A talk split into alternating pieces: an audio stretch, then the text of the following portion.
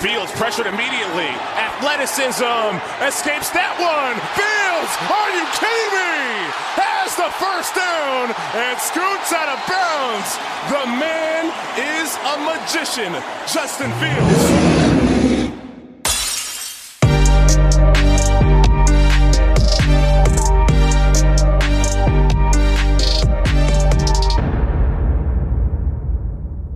Bear Down und herzlich willkommen zu Into the Best Bambusel, dem Chicago Best Podcast und offiziellem Partner des Into the Best Cave Fanclub. Heute bei mir an meiner Seite Arne. Wie geht's dir? Wie ist die Lage? Was macht die Kunst? Ja, mir geht's ganz gut. Mir geht's ganz gut. War ein schönes, entspanntes Wochenende. Bisschen gefeiert und ja, alles drum und dran. Aber schön, jetzt so ein Wochenende ohne Football gehabt zu haben. Ich weiß nicht, ob du den Pro Bowl geschaut hast, aber sonst ähm, schön entspannt in der Vorbereitung auf nächste Woche. Ne?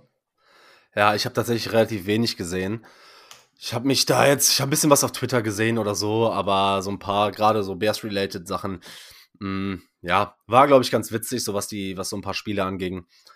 Ja, grundsätzlich, wir beide machen das heute zu zweit und für euch da draußen, heute gibt's eine Folge eines quasi Zweiteilers, zweieinhalbteilers irgendwo in die Richtung. Und zwar gucken wir uns den aktuellen Bears Roster an. Wir gucken heute auf die Offense, graden die Spieler so ein bisschen durch über fünf Kategorien von ja, Star bis Cut-Kandidat. Ähm, und genau, dann gibt's nächste Woche noch ein kleines Special zu den Quarterbacks im Draft und darauf die Woche gucken wir uns die Defense genau an. Das wollen wir beide uns heute mal zu zweit angucken, nachdem wir im Off schon eine hitzige Karnevals-Fasching-Debatte hatten, glaube ich, äh, haben wir uns gut äh, aufgehypt und gucken wir mal, wo der Weg jetzt hinführt. Ja, Arne, wollen wir direkt reinstarten oder hast du sonst noch was? Ähm, mir fällt jetzt spontan nichts ein. Also ja, kurz, einfach reinhauen. Kurz, die, wie du es äh, erlebt hast, weil ich bin einfach nur noch müde und du bist ja von uns dreien so am ehesten, würde ich sagen, der passivste Twitter-User, was die privaten Profile angeht. Ja. Ähm, Außer ich folge dir nicht und sie bekommen das nur nicht. Kann auch mit. gut sein, ja.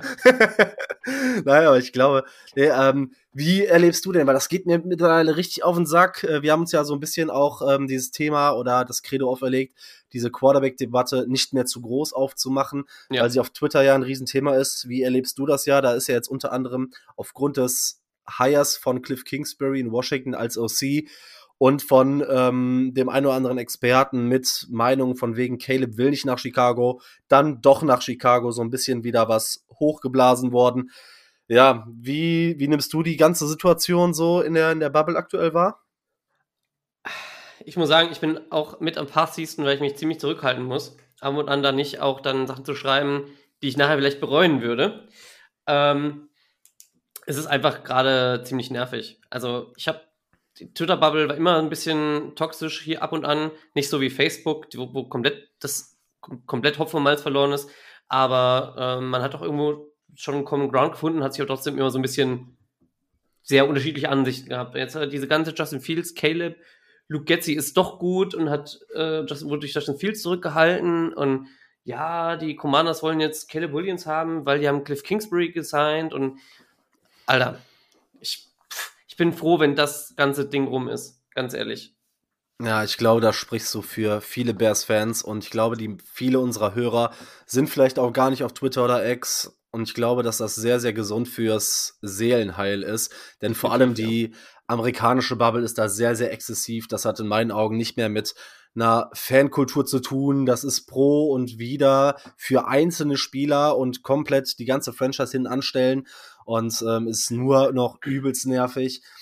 Aber ja, wenn wir direkt schon beim Thema sind, dann wollen wir direkt mal natürlich auf die wichtigste Position im Roster gucken. Wir werden die Quarterback-Position natürlich jetzt nicht so detailliert besprechen, wie wir es vor allem in der letzten Folge getan haben. Und Spoiler, vielleicht auch nochmal in, in der nächsten Folge so ein bisschen tun werden. Aber fangen wir mal an. Grundsätzlich. Ähm, wir haben, oder ich habe vorher gesagt, wir gehen den Roster durch und graden die Spieler in fünf Kategorien. Bevor wir in die Quarterback-Personalien ähm, steigen, vielleicht hast du noch ein, zwei Sätze zu den Kategorien, wie man die Kategorien zu verstehen hat, wo man die Spieler einordnet und ähm, ja, so einfach verständnishalber für die Zuhörer.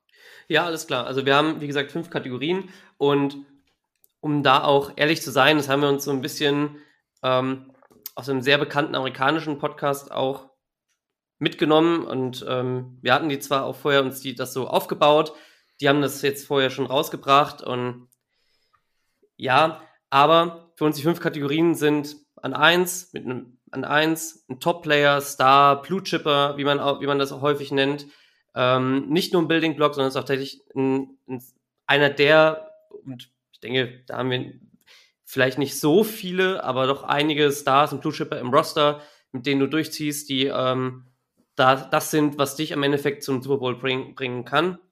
Dann an zwei haben wir einen guten Spieler, ähm, der schon ein Building, ein Building-Block ist, ähm, den du auch resignen würdest, der nicht nur da ist, um das Roster zu füllen und auch ähm, so ein bisschen die Next Man Up Mentality reinzukriegen, sondern der dir gut hilft, auch dein Team aufzubauen. Als drittes haben wir Average, damit kannst du leben, kannst dich im Grunde aber auch verbessern. Und ich glaube, ja, Average sagt das ganz gut. Dann haben wir ähm, Below Average, Roster oder Special Teamer. Ähm, Below Average, ich glaube, spricht für sich. Below Average spricht, glaube ich, für sich. Und definitiv jemand, für, über den, den man gucken kann, dass man sich verbessert. Aber wenn es keine wirkliche Verbesserung gibt oder man sagt, okay, vielleicht zum Beispiel für einen Special Team Spot oder ähm, um einen Roster aufzufüllen, behält man ihn trotzdem noch und hat aber die Chance zu sagen, okay, wir müssen nicht unbedingt cutten, wir müssen nicht unbedingt loslassen, wir können noch, wir können noch mitziehen und ist halt billig. Und als fünften natürlich dann als allerletztes Cut und, und Let Go. Das sind Spieler, wo wir davon ausgehen, oder jeder für sich davon ausgeht, dass sie von denen sich, dass man sich von ihnen trennen muss oder trennen sollte. Ja, und ich glaube, damit sind die Kategorien ganz gut gefasst. Wenn du noch eine Ergänzung hast? Nö, das, das passt für mich soweit. Dann würde ich auch sagen, starten wir dann auch endlich rein. Ähm, wir fangen mit dem Quarterback Room an. Und natürlich müssen wir als erstes trotzdem noch mal so ein bisschen über Justin Fields sprechen. Fang du mal an. Wie siehst du ihn? Wo hast du ihn? Was ist dir dabei aufgefallen? Ja, Justin Fields. Wir haben es in, in, der letzten Folge gesagt. Ähm, ich würde sagen, grundsätzlich auch das, was er, was er bringt an Athletik und er kann auch passen, obwohl er auch seine Flaws hat, aber er ist noch jung. Ähm, ich würde nicht absprechen, dass er sich noch entwickeln kann, aber ähm, ja, man kann ihn ins, ins vierte Jahr mitnehmen. Gut. Ähm, ich würde ihn eher so in die zweite Kategorie mit einem kleinen, wenn wir, wenn wir das machen wollen, mit einem kleinen Arrow Down momentan sehen, was einfach daran liegt, dass wir einen First of All Pick haben. Ähm, dass die Gerüchte-Maschinerie einfach viel, viel arbeitet. Wir haben es ja eben schon erwähnt. Und solange wir da kein festes, ja, keine feste Aussage haben oder keine feste Aktion haben, würde ich insoweit sehen, er ist gut. Man kann mit ihm schon gewinnen, was er ja auch gezeigt hat. Aber einen kleinen Arrow Down zu, zu Average, weil die Limitationen im Passing Game, die sind dann einfach da, die sind nicht abzusprechen. So und kann sich entwickeln, ja, aber muss nicht. Ja, bin ich tatsächlich sehr, sehr ähnlich. Ich habe Justin Fields auch in die Good-Kategorie reingepackt. Um das nochmal abschließend zusammenzufassen, ne? Justin Fields hatte dieses Jahr in, ähm, in seinen Spielen ähm, 2562 Yards. Wenn er fit geblieben wäre, wäre er auf, auf einer Pace von 3200 Passing Yards gewesen mit 16 Touchdowns und 9 Interceptions. Dann ähm, habe ich mir so vergleichbar noch ein bisschen äh, mal das EPA nochmal angeguckt. Ne? Da ist er auf Platz 21, ähm, was das EPA per Play an, angeht. Und das, das deckt sich auch so ziemlich mit, äh, mit der PFF-Grade, wo er all over oder all around ähm, Platz 21 ist in der Offensive Grade. Ja, und wir haben Justin Fields gut äh, häufig genug besprochen. Ne? Justin Fields ist Stand heute ein Spieler, mit dem du definitiv gewinnen kannst, wenn du ihn in die richtigen Umstände steckst. Aber er ist, glaube ich, er kann, glaube ich, zu mehr werden. Das haben wir in der Vergangenheit aber auch thematisiert. Und ich denke, du bist mit Justin Fields in einer Situation, ja, die wir jetzt diskutieren, weil wir den First Overall Pick haben. Aber ich glaube, das ist ein Spieler, der in der zweiten Kategorie, in der Kategorie guter Spieler, Good Player, auf jeden Fall gut aufgehoben ist. Und ähm, ja, wie gesagt, Inhalte Justin Fields, wenn ihr noch mehr hören wollt, müsst ihr einfach nur ein paar Folgen zurückgehen. Da haben wir, glaube ich, mehr als genug zu Justin Fields besprochen. Dann, ich glaube trotzdem, dass wir vielleicht kurz über Tyson Bagent reden wollen. Ja, ähm, definitiv, ja. Denn Tyson Bagent ist, so wie ich das einschätze, auf jeden Fall für die nächsten Jahre, solange er auf seinem Rookie-Deal ist, ein Bestandteil dieses Rosters, ne? Ja, definitiv. Sollte er auch sein. Ich hätte ihn bei Average eingeordnet, weil es, ähm, es ich meine, die Amerikaner, die stehen halt so krass auf so Stories. Ne? Man hat es ja auch öfter gehört, ja, ist eine geile Story und wäre cool, wenn er rauskommt und keine Ahnung. Aber er hat uns in seinen vier Games gezeigt, was er bisher ist. Entwickeln kann er sich safe auch noch. Aber D2 äh, College Quarterback mit halt nicht guter Competition, gegen, den, gegen die meist gespielt wurde. Ähm, billig, aber und dementsprechend bin ich ehrlich, kann man ihn als äh, Backup-Quarterback, als vielleicht sogar einen guten Backup-Quarterback, vor allem für, viel für, für das wenige Geld, was er kostet, behalten. Average-Spieler wird vielleicht nie mehr werden, aber das ist auch vollkommen okay. Und in einer Zeit, wo man für Backup-Quarterbacks teilweise auch schon äh, 10 Millionen plus zahlen muss pro Jahr, ist das definitiv einer der besseren äh, Quarterback, Backup-Quarterback-Deals, die man sich wünschen kann. Ja, ich glaube, da sieht man so ganz klar die Parameter dieser Gruppen, denn ich bin das tatsächlich ein bisschen anders angegangen, weil ich bin ganz bei dir, wenn man ihn als Backup Quarterback bewertet und für die Position, für die man ihn hat, da gehe ich tatsächlich mit dir und äh, würde ihn so in Average bis sogar vielleicht noch ein bisschen besser einschätzen. Ich bin das Ganze ein bisschen anders angegangen und habe mir das Roster so ein bisschen losgelöst von den Surroundings und den Plänen oder der der Roster-Struktur angeguckt und gesagt, Tyson Bagent ist für mich ein Below-Average Footballspieler, weil er einfach ein Backup ist. Ne? Also wahrscheinlich meinen wir exakt das Gleiche damit. Wir sind die ähm, Position von Tyson Bagent in der Evaluation einfach wahrscheinlich nur ein bisschen anders bezogen auf die Kategorien ähm, eingegangen. Denn, denn meiner Ansicht nach ist das ein ordentlicher Backup, bis guter Backup mit Potenzial auf einem hervorragenden Vertrag. Und diese ganzen Parameter können meiner Ansicht nach dafür sorgen, ja, dass er in seiner Rolle definitiv ein, ein guter oder ein, ein, Average bis guter, guter Spieler ist in diesem, in diesem Bewertungssystem. Aber wenn ich ihn jetzt zum Beispiel mit Justin Fields vergleiche, ne, oder als, als Klar, Quarterback an sich, äh, packe ich ihn below average und das ist für mich aber auch vollkommen okay, weil man ganz klar mit ihm als Backup plant. Und ich glaube, dass man auf so einer Position auch mit Below Average, glaube ich, mehr als zufrieden sein kann. Vor allem, wie du angesprochen hast, zu dem, zum Rookie-Deal. Ja, ja, definitiv. Ähm, er hat ja in den paar Spielen gezeigt, dass er da den Job macht, den Quarterbacker Quarterback machen soll. Ja? Er hat durchgehalten, er hat nicht viel mehr verloren, als er hätte tun sollen. Er hat auch so, er hat ja sogar auch zwei Spiele gewonnen und ähm, im, quasi halt nicht das, das dafür gesorgt, dass das Team komplett abkackt. So, und das ist der Job von einem Backup-Quarterback, durchhalten, bis der Star, bis der Star, vermeintliche Star-Quarterback wieder starten kann, wenn er nicht sogar besser ist. Und ähm, entsprechend ist er da, glaube ich, auch einer der besseren Backup-Quarterbacks, die man da vor allem für das Geld haben kann. Ja, genau. Da würde ich aber auch sagen, haken wir das Thema Quarterback ab und gehen ja. weiter. Ich habe mir dazu mal, das habe ich jetzt geplant, extra nach der Quarterback-Debatte gemacht, weil es jetzt wahrscheinlich interessanter wird, weil das, glaube ich, diese offensichtlichen Dinge waren, die wir auch schon vorab besprochen haben.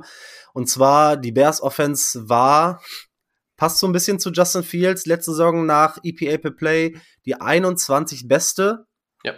Ja, in der, in der NFL zeigt sich so ein bisschen in dem ganzen ähm, Konstrukt nach bei EPA per Play nochmal deutlich besser. Da sind sie, ein, ich glaube, um die 10. Und im Passing Game, also Dropback, EPA per Play, sind sie dann nochmal deutlich unterdurchschnittlich. Aber wollen wir uns mal gucken, wie das Ganze zustande kommt und fangen mit der O-Line an und gucken uns, ähm, ja, den O-Line-Room an. Lass uns mal mit den Tackles anfangen und vielleicht mit Daniel Wright. Okay, Dan Wright ist, glaube ich, der einfachste, den man, den man in dem ganzen, in dem ganzen äh, Bereich nennen kann. Also Dan Wright ist einfach ähm, der Starting Right Tackle für die Zukunft. Ähm, ich hätte ihn aus dem Draft raus als Blue Chipper bezeichnet, auch so, wie sich, wie er, wie er gespielt hat. Ähm, er kann sich aber noch verbessern, deswegen würde ich ihn, ich, ich weiß nicht, wo, wo, du ihn gelandet hast, ich würde ihn in die gut mit einem Fall nach oben Kategorie packen, weil er sich einfach noch verbessern kann. Er ist ein Rookie, definitiv, aber er ist auf jeden Fall ein Billing-Block, auf dem man aufbauen kann, der äh, im Team Klopf auf Holz, äh, dass er wegen Verletzungen, ja, dem Team auch noch für 10 plus Jahre erhalten bleibt, im Großen und Ganzen.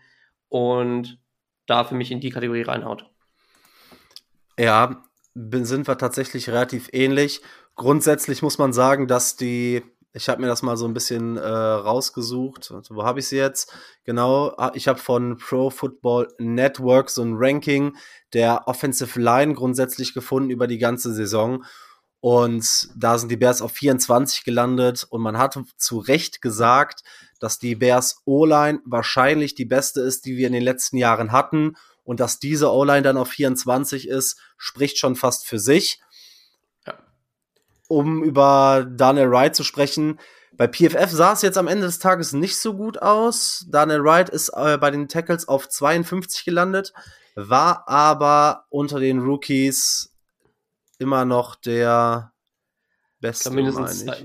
mindestens ja, zweitbeste. Ich meine, hier, wie heißt er? Da war ein Jones, nee.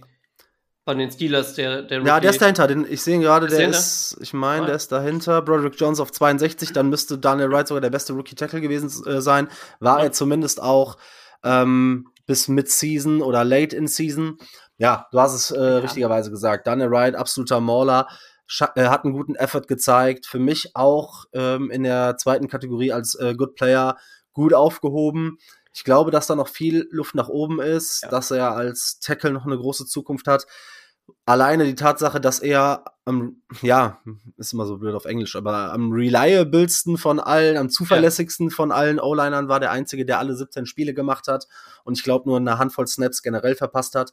Ja. Daniel Wright hat innerhalb der Saison eine, eine starke Entwicklung genommen, hat sich gegen starke Pass-Rusher, unter anderem Max Crosby, Aiden Hutchinson und Co., wirklich gut geschlagen.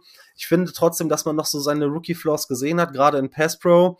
Da muss noch eine Entwicklung kommen ich glaube aber, dass man ihm in der Saison nicht immer den größten Gefallen getan hat, denn seinen stärksten oder besten Stretch hatte er dann doch ganz deutlich, als Tevin Jenkins Right Guard gespielt hat.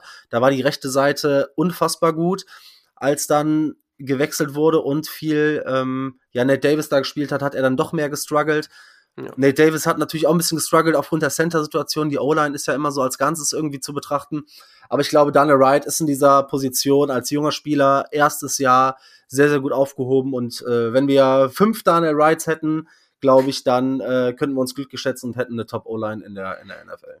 Ja, dann wäre es aber auch zu einfach. Ne?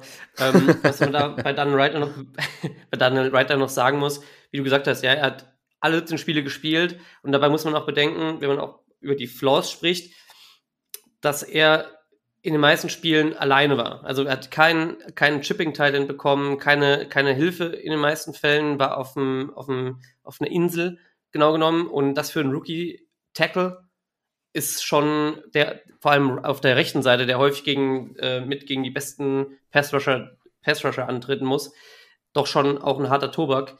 Und entsprechend finde ich seine Leistung einfach auch so gut zu bewerten. Und man sieht es ja auch an der Anerkennung in der Liga ähm, oder auch in, den, in der Presse.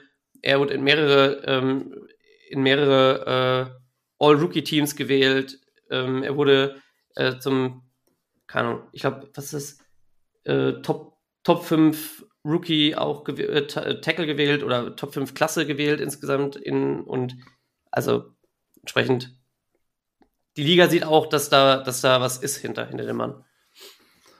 Richtig. Dann der, der zweite Tackle, den wir haben, auch noch ein junger Spieler mit Braxton Jones. Braxton Jones ist laut PFF Tackle Nummer 35, sogar nochmal gerankt ein, Deut äh, ein ganzes Stück höher, als Daniel Wright. Und was mir so bei Braxton Jones in den Kopf gekommen ist, vor allem was so eine Player Comparison ist, nicht äh, vom Spielstil zwangsläufig, sondern von der Quali Qualität, von der Wertschätzung etc. war so ein bisschen Charles Leno, der Exakt, ja lange bei uns ja, Left Tackle gespielt hat. Ja, Charles Leno ist, bei, ist laut PFF auf 28 gerankt, Braxton Jones auf 35, also ziemlich, ziemlich ähnliche Grades.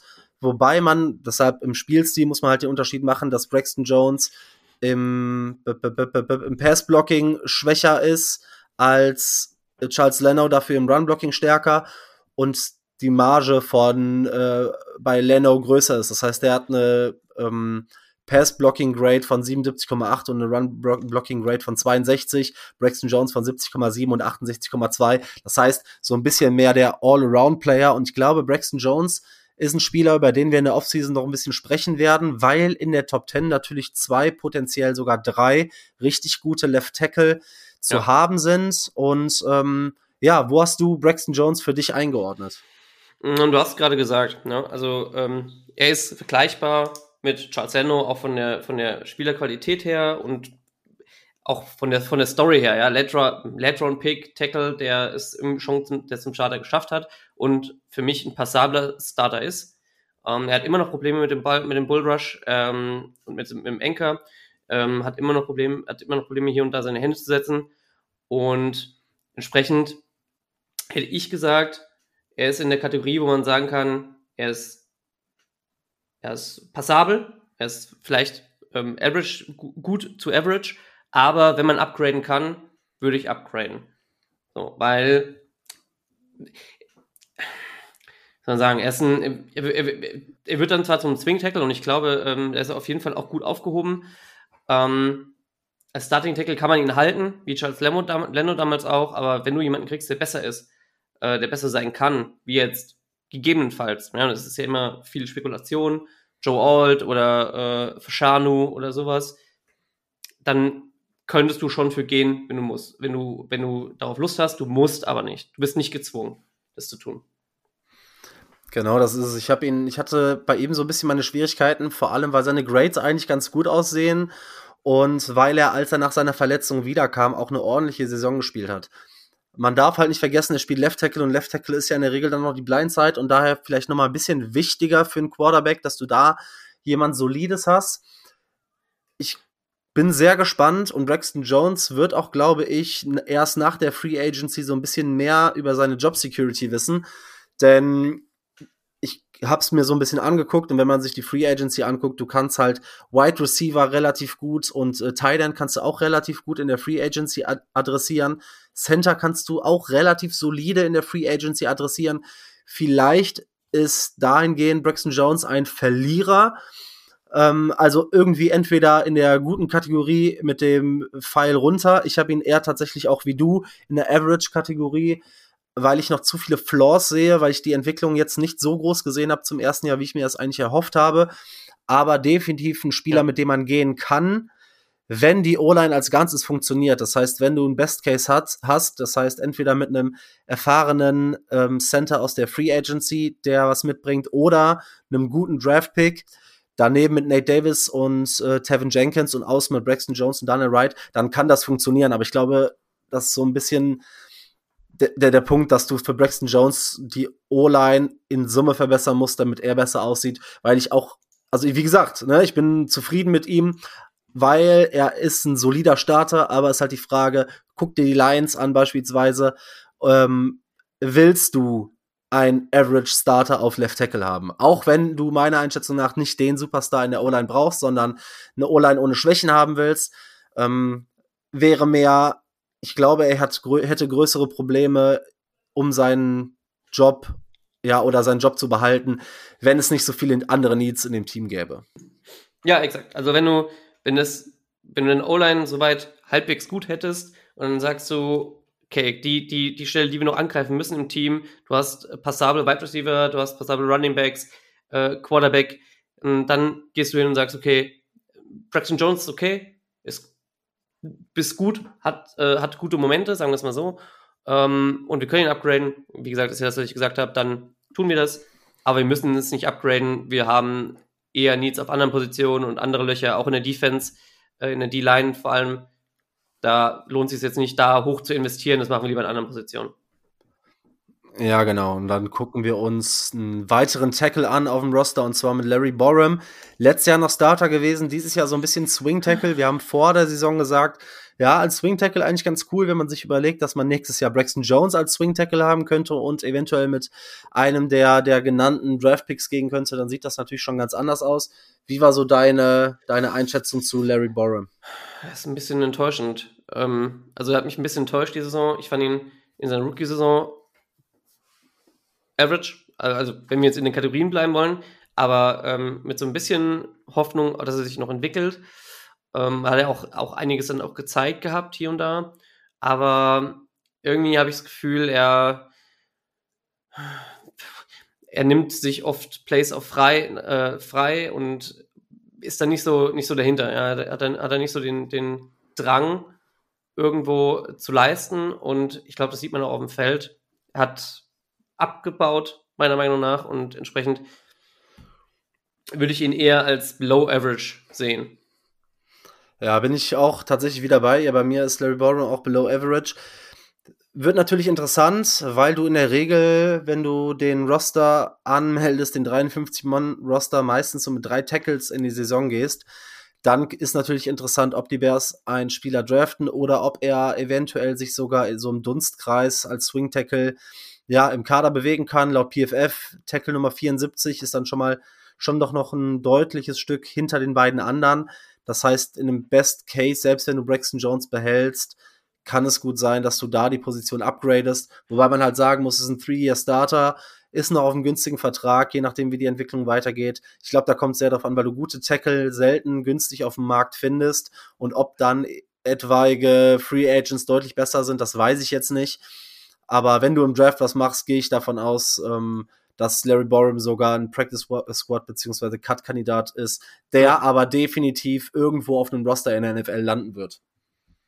Ja, ja, ja. Also momentan vor allem, er wird halt nicht teuer sein. Er ist momentan auch noch billig, halt vergleichsweise. Und entsprechend würde sich schon irgendwo finden. Aber halt, er wird, wird kein Starter mehr, auf keinen Fall. Also auf, wahrscheinlich auch kein Average-Player mehr. Ja, außer er findet irgendwo, ich meine, gut, er ist halt auch noch nicht wirklich alt. Das muss man dazu sagen. Ne? Er ist jetzt, wird 25 dieses Jahr. Nur das Spiel dieses Jahr äh, hat es mir nicht gezeigt dass er da irgendwo eine Entwicklung vorgenommen hat, die sagt, okay, er ist jemand, den man unbedingt halten muss. So. Genau, gucken wir uns eine Positionsgruppe an, die vielleicht sogar noch ein bisschen stärker besetzt sein kann. Ich bin mal gespannt, wie du es siehst. Gehen wir, gucken wir uns die Guards in Chicago an, gucken, wie die so abgeschnitten haben in unserer Evaluation. Fangen wir vielleicht mit dem interessantesten und spannendsten Spieler in der Offensive Line an, und zwar mit Tevin Jenkins. Ähm, ja, drittes Jahr jetzt, 25 Jahre alt. Ja, was haben wir über Tevin Jenkins gelernt? Wie hast du ihn eingeordnet? Ich habe ihn tatsächlich, wenn gesund, als gut eingeordnet, definitiv im Billing-Block, wenn er, wenn, wenn er gesund bleiben kann. Ähm, meiner Auffassung nach hat er jetzt keine Lingering-Issues gehabt, außer das mit dem, mit dem Nacken, was er ja jetzt äh, im letzten Jahr noch zwischenzei zwischenzeitlich hatte. Ähm, deswegen bin ich da eigentlich ganz guter Dinge per se und würde dann auch sagen, er ist ein guter, guter Kandidat, Building Block Kandidat und wir hatten es glaube ich auch schon mal drüber, dass wir auf jeden Fall verlängern wollen oder nicht. Äh, ich würde ihn auch würde ihn auch verlängern im Grunde. Muss jetzt nicht viel sein, aber das zeigt sich dann am Markt. Ja, ich glaube, Tevin Jenkins hat gezeigt, dass er ein richtig, richtig guter Guard in der Liga sein kann ja. und in meinen Augen alles dafür getan hat, wenn wir uns nächstes Jahr hinsetzen, wenn er fit bleibt, in der ersten Kategorie als Blue Chip Player ja. bewertet zu werden. Ich habe ihn jetzt auch noch in der äh, Good Player Kategorie. Ich habe ihn in der zweiten Kategorie eingeordnet.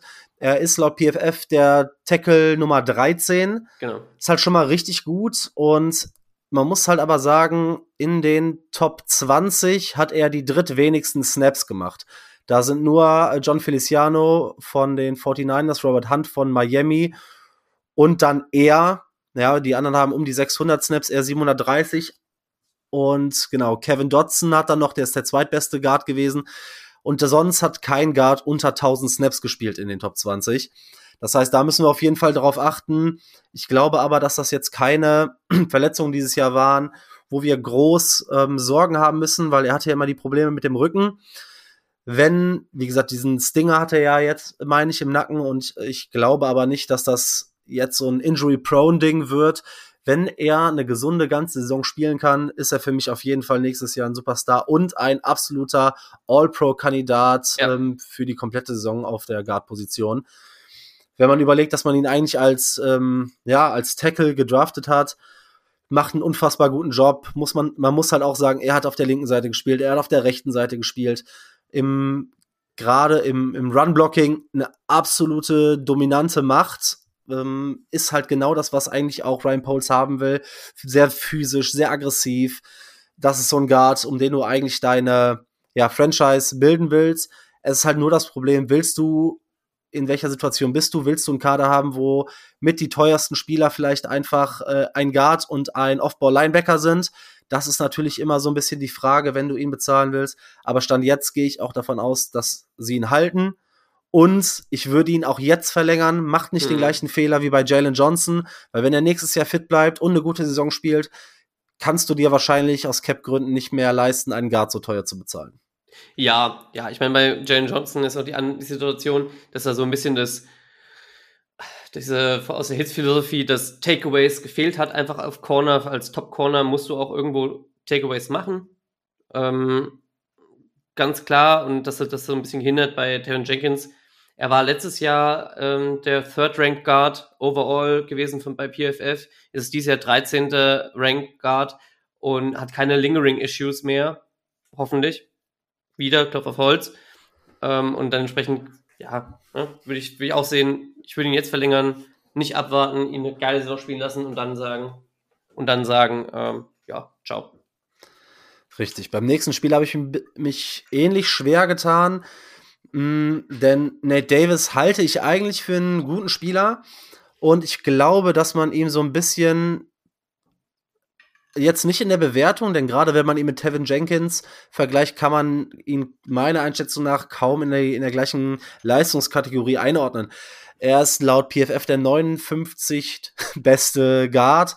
Man muss halt dazu sagen, er kam neu ins Team, neues Scheme, hatte diese Personal Issues, hatte ein bisschen mit Verletzungen zu tun.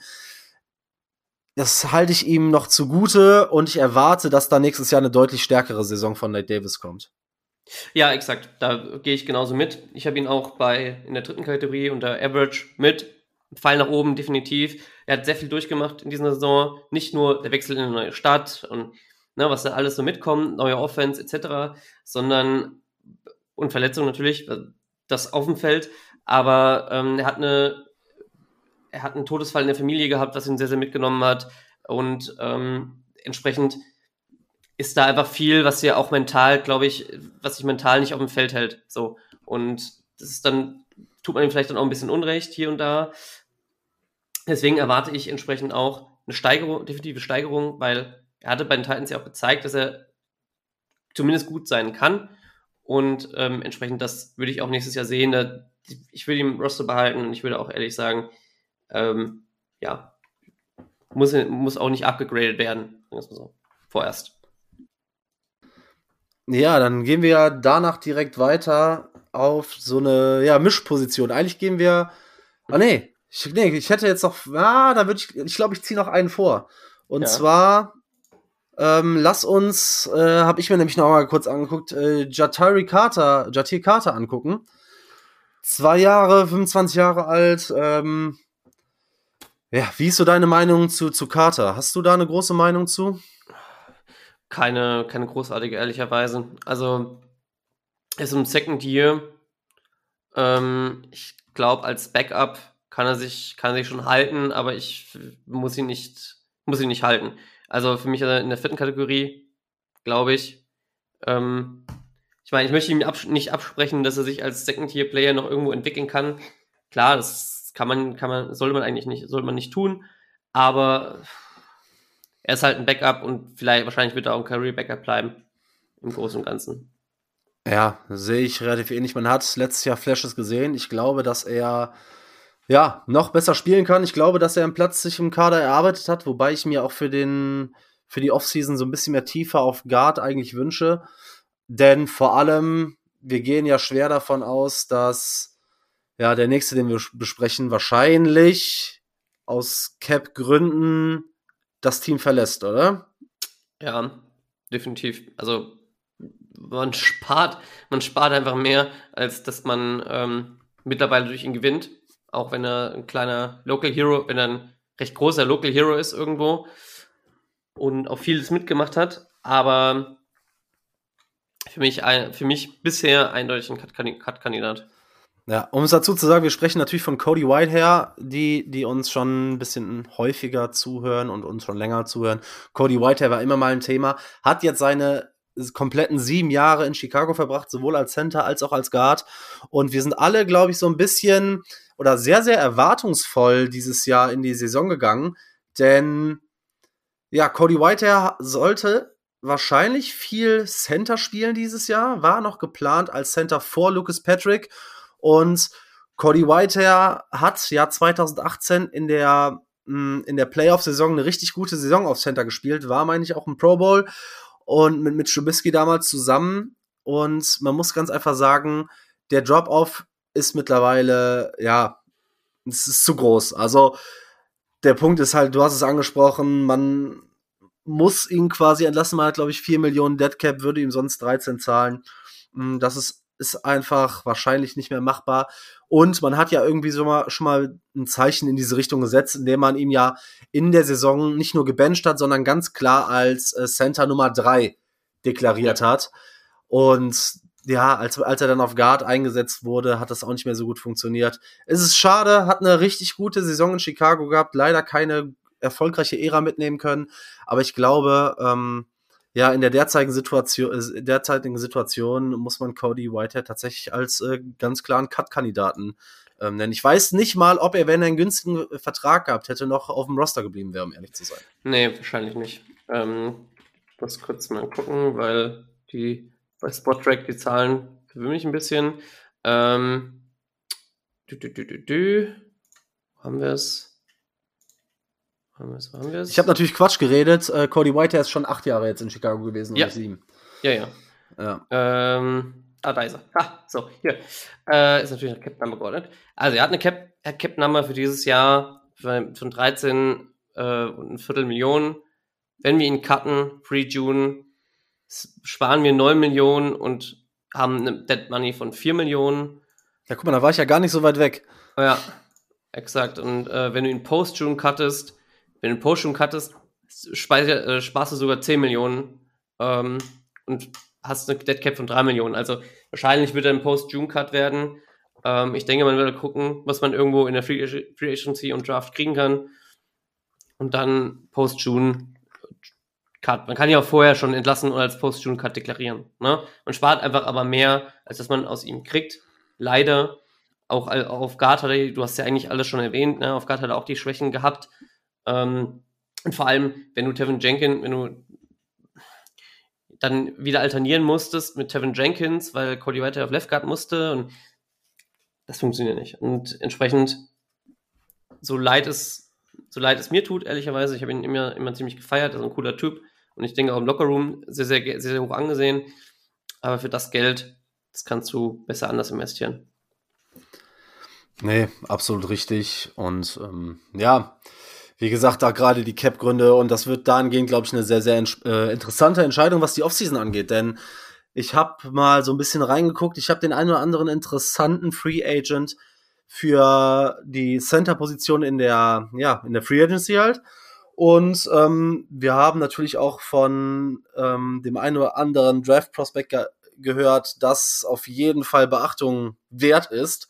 Und da bin ich sehr entspannt, gerade so Ende erste Runde, Anfang zweite Runde und aber auch dritte Runde, finde ich, gibt es aktuell sehr, sehr interessante Prospects auf Center.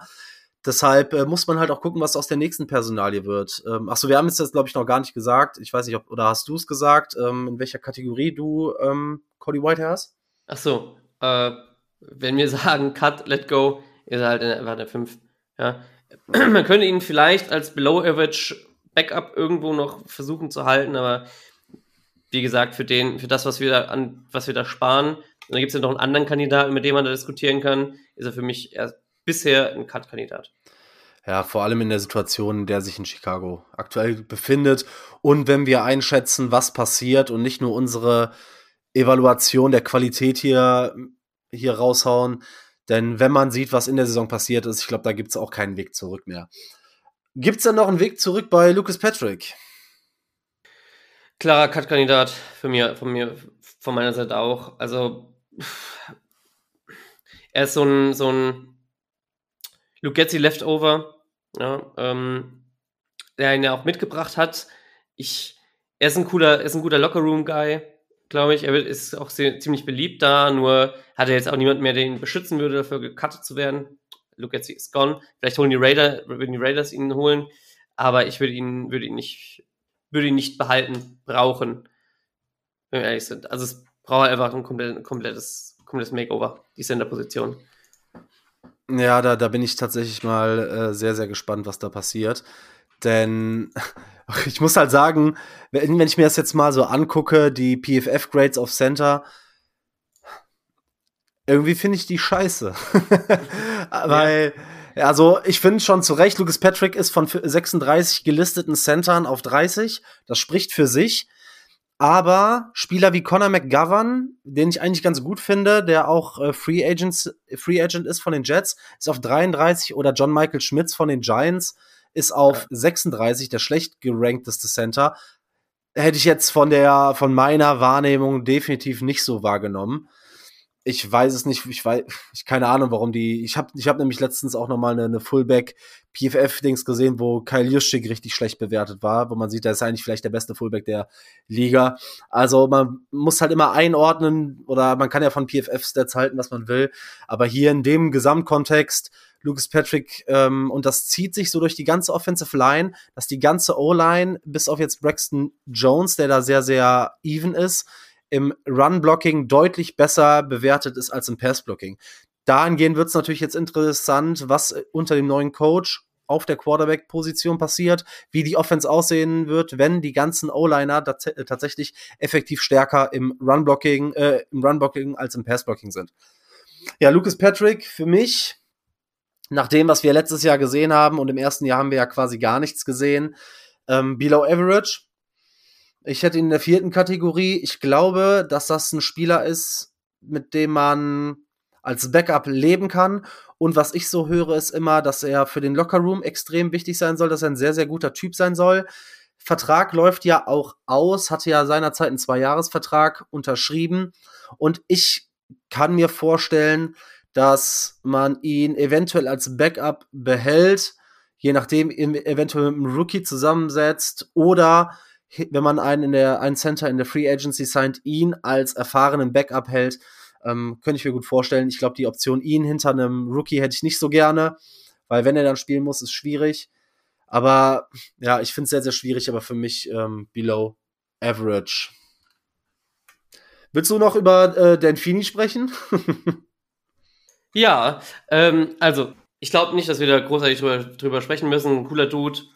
Ähm, trinkt gern Bier, sieht, au sieht aus wie ein Redneck, äh, keine Ahnung, ja, oder als würde er an Wochenenden mit seinem Ford 500 über die, durch die Brie brettern, aber ich brauche ihn nicht äh, in meinem Team. Nee, ich glaube auch, ist ein Cut-Kandidat. Ich weiß ehrlicherweise nicht wirklich, warum man einen Pick für ihn ausgegeben hat, wenn man vorhatte, ihn so wenig spielen zu lassen, ähm, ihm auch so wenig Chancen zu geben. Äh, auf jeden Fall eine der coolsten Mustaches in der NFL, aber leider wahrscheinlich nächstes Jahr nicht in Chicago. Ja, grundsätzlich, ähm, wie schätzt du so die O-Line ein? Jetzt haben wir uns die ein bisschen angeguckt. Wo siehst du den, die größten Punkte, wo man ansetzen muss und wie siehst du sie so ein bisschen für die Zukunft? Äh, in der gesamten O-Line, also Center ist definitiv der größte Punkt, den wir angehen müssen. Wir haben jetzt echt ein paar Jahre mit boah, maximal Average Centern leben müssen. Ähm, da zähle ich auch Cody Whitehead drunter, der als Guard für mich besser war als Center, weil er einfach die Snaps nie richtig hinbekommen hat, aus irgendeinem Grund. Und entsprechend ist das, glaube ich, die Position mit der höchsten Priorität in der O-Line jetzt. Ja, sehe ich ganz ähnlich. Also auf Tackle wird es halt interessant sein. Wenn auf Tackle was passiert, dann ausschließlich über, über einen Draft. Und dann gibt es natürlich die zwei Optionen, entweder mit einem der drei Top-Tackles zu gehen oder im Zweifel später nochmal nach einem Diamanten zu gucken, so wie ja, Braxton Jones eigentlich einer ist.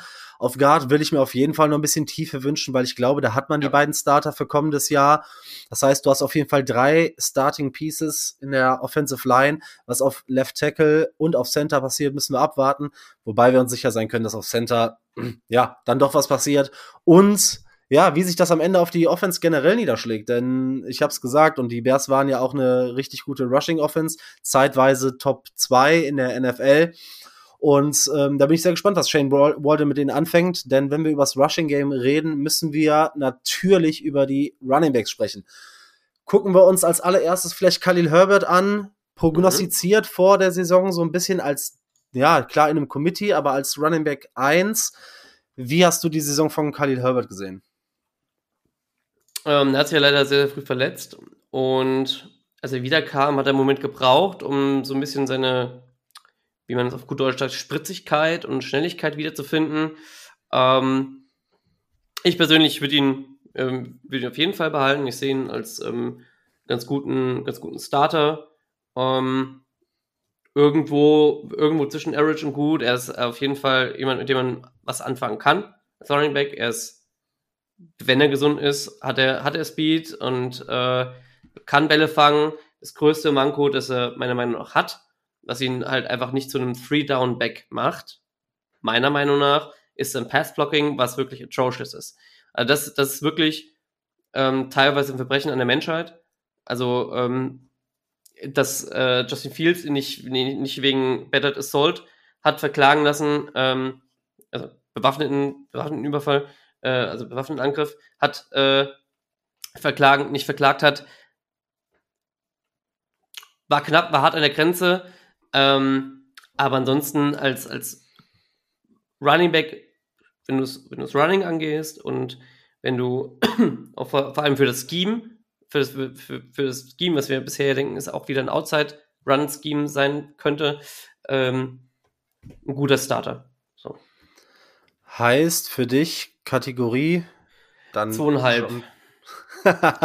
ja, du, ja, du Fuchs. weil mir auch das, ja, aber das Passblocking fehlt mir halt. Das, also, wenn ich sage, ist ein, ist ein guter Running Back, den ich, äh, also ein guter Running Back, den ich, ich, ich behalte ihn. Äh, er ist ein guter Spieler, aber durchs Passblocking erfüllt halt nicht so die, die Rolle insgesamt. Aber ich glaube, wenn ich, wenn du mich festnageln müsstest, sage ich halt, sage ich zwei. Er ist ein Building Block. Man kann ihn, kann auf jeden Fall mit ihm arbeiten. Ja, ich hätte es dir sonst abgenommen, bei, äh, bei der ganzen Thematik eine Entscheidung zu treffen, denn ich habe ihn in der Good Player Kategorie, in der zweiten Kategorie eingeordnet. Khalil Herbert war nach PFF dieses Jahr der Running Back 14 und hat ganz klar seine Stärken im Run, hat sich im Receiving verbessert. Man hat äh, letztes und äh, letztes Jahr vor allem relativ wenig im Receiving von ihm gesehen. Du hast es angesprochen, sein Passblocking ist nicht gut, sein Run-Blocking ist auch nicht gut. Da sind wir so bei 53 und 54, wobei man sagen muss, okay, wenn man sich einen Jalen Warren auf 13 anguckt, der hat ein Pass-Blocking von äh, 25. Andererseits hat ein Derrick Henry ein Pass-Blocking von 79. Also er ist da schon irgendwo in der Mitte, was die Running Backs betrifft, aber hat auf jeden Fall dieses Jahr einen guten Job gemacht. Vor allem ist er auch wieder Running Back 11 in äh, Rushing Yards over expected. Das heißt, mhm. wenn er den Ball in die Hand äh, bekommt, dann macht er richtig was damit. Und man muss halt wirklich sagen, ich finde, er ist ein elusive Back, er ist ein Change of Pace Guy. Er muss halt weiter an seiner Pass Throw und am Run Blocking arbeiten, weil sonst ist er für mich nur schwer als Three Down Back einzusetzen. Aber hat dieses Jahr nochmal an seinem Speed gearbeitet. Es fehlt mir trotzdem in den Running Back Room, da werden wir gleich abschließend nochmal ja. drauf gucken, eine, eine gewisses ja, ein Skill, was mir so ein bisschen fehlt, aber ich finde, Khalil Herbert kann man sehr gut als äh, guten Running Back in einem Team haben. Es ist so ein bisschen, ich glaube, dieser Raum wird dieses Jahr noch sehr, sehr spannend. Ähm, ich habe nämlich auch schon ganz andere Wege gesehen, die man mit diesem Running Back Room gehen kann. Aber Khalil Herbert für mich ein guter Spieler, hat eine gute Grade, ähm, war auch leider wieder ein bisschen verletzt, hat sein äh, Receiving verbessert und ich glaube, kann man auf jeden Fall mittelfristig sehr, sehr gut mitarbeiten. Ja, denke ich auch. Ist halt, ist halt die Frage, ob er nach seinem Rookie-Vertrag einen Folgevertrag gibt. So wie ich Ryan Poles einschätze, ist es wahrscheinlich eher schon so, weil er ist auch kein, ähm, ja, er hat ja Khalil Herbert nicht gedraftet. Er hat jetzt sein drittes Jahr hinter sich und ich glaube, er ist nicht gut genug, als dass man auf der Running Back Position sagt, okay, wir geben dir einen Vertrag, möglicherweise, wenn er richtig günstig ist, aber als Running Back äh, kann ich es noch eher als auf jeder anderen Position sowieso viel, äh, vielleicht nachvollziehen, wenn man sagt, ich nehme das beste Angebot, was reinkommt. Und sie werden ja. ihn definitiv wahrscheinlich, also was heißt definitiv, aber meiner Einschätzung nach nach nächstem Jahr auf jeden Fall die Free Agency testen lassen. Ja, definitiv. Also dies ist ja sowieso bei der Position ähm, überall, dass der generelle Trend sowieso ja schon jahrelang dazu ging, man guckt Late Round Running Backs, die irgendwo Talent haben, die nimmt man mit, guckt, ob die was liefern können. Wenn die was liefern, ist gut. Wenn nicht, ciao. Und das ist ja bei den, ist bei den meisten Running Backs. Wir haben, wir haben hier Khalil Herbert, der war ein Sixth Round, Sixth Round Flyer. Wir haben ähm, auch Roshan Johnson als äh, Viertrunden-Pick. Richtig? Ja. Äh, als Viertrunden-Pick. Dann hast du auch, auch so Leute wie Elijah Mitchell. Du hast äh, ja, egal. Da mal Philipp, Philipp Lindsay Gedächtnis äh, Shoutout, undrafted. Ähm, ja, genau. So. Und du musst keinen High-Pick investieren für, für einen Running Back. Und es ist auch die letzte Position im Team, wo du sagst, okay, wenn ich jetzt den Star Running Back weg wäre, der mir, der mir mein Team verbessert, ähm, okay, ja, ansonsten hast du einfach andere, andere Positionen vorerst zu fehlen. Running Backs die letzte Position, die findest du überall irgendwo, auch auf der Straße. Und ähm, das betrifft dann auch einen anderen, anderen Kandidaten, den wir, über den wir noch sprechen werden. Ja, dann lass uns doch direkt mal über äh, Roshan Johnson sprechen, der Rookie. Ich meine, das Backfield war meiner Ansicht nach ein kleines Mess in der Saison, auch wenn es relativ ja. produktiv war. Aber es, wir hatten ja immer darüber gesprochen, das größte Problem meiner Einschätzung nach war halt, dass unter Lugetzi keiner dieser Running Backs so ein bisschen eine Hot Hand entwickeln konnte. Es, ja. Man hatte keinen Rhythmus. Auch gerade Running Backs müssen sich ja Confidence holen, müssen spielen, müssen sich Play-by-Play -play aufarbeiten. Ähm, irgendwie, ja, das hat irgendwie gar nicht stattgefunden. Mit Roshan Johnson haben wir da natürlich jetzt einen Rookie reingeholt, der nochmal ein bisschen anderes Skillset als Khalil Herbert hat. Wie hast du äh, dieses Jahr dir Roshan angeguckt? Ähm, er hat mir ganz gut gefallen. Also klar, er hat zwischendurch ein paar Rookie-Sachen gehabt und er hat jetzt nicht den größten Breakaway-Speed. Äh, das hat man, hat man gesehen, aber er läuft wütend. Das war ganz, das war ganz nett. Das hat er am, am Anfang der Saison gesehen, was er dann aber nach der Verletzung hatte, nach der, nach der Concussion hat man gesehen, dass er da ein bisschen sich zurückgehalten hat, was die Aggressivität im Running, in seinem Running-Style angeht. Ähm, das muss er meiner Meinung nach, meiner Meinung nach wiederfinden. Ansonsten ähm, fehlt ihm, ich glaube, das ist ein großer Teil, der ihm dann in seinem Game fehlt. So, und ähm, er ist ein passabler Passblocker gewesen, hat hier und da natürlich auch Fehler, aber das schreibe ich erstmal seine, seine, ähm, seinem Status als Rookie zu. Und Entsprechend äh, ist er für mich passabel. Ähm, wenn wir Khalil Herbert als gut nennen, äh, kann ich Roshan Johnson als ähm, Rookie aber erst nur in der dritten Kategorie lassen. Mit einem Arrow-Up, wenn er äh, sich wiederfinden kann in der Aggressivität. Ansonsten fehlt, fehlt ihm da einiges. Ja, für mich Roshan, ach, ja, Roshan auch ähm, Average. Wenn man sich die Grades anguckt, Running Back Nummer 49, grundsolide im Rushing und im Receiving dafür ein bisschen besser auf jeden Fall. Und das ist auch, glaube ich, seine Rolle, um aufs Feld zu kommen. Und zwar im Passblocking oder im Runblocking. Da hat er einen ziemlich guten Job gemacht. Ich glaube, dass er nächstes Jahr eine größere Rolle haben kann. Ich bin mal sehr gespannt, was die Bears noch auf der Running Back Position machen. Ich glaube, dass äh, Roshan Johnson mittelfristig eine größere Rolle haben kann. Denn ich glaube, das ist ein sehr, sehr Football, und das hat man auch gesehen, sehr, sehr Football-intelligenter Spieler, ein mhm. High-Character-Guy und deshalb wird auf jeden Fall Poles an ihm festhalten. Ich meine, im zweiten Jahr wirst du nach der Leistung nicht von einem Rookie weggehen. Ich hoffe irgendwie so ein bisschen auf noch ein bisschen mehr Spielzeit.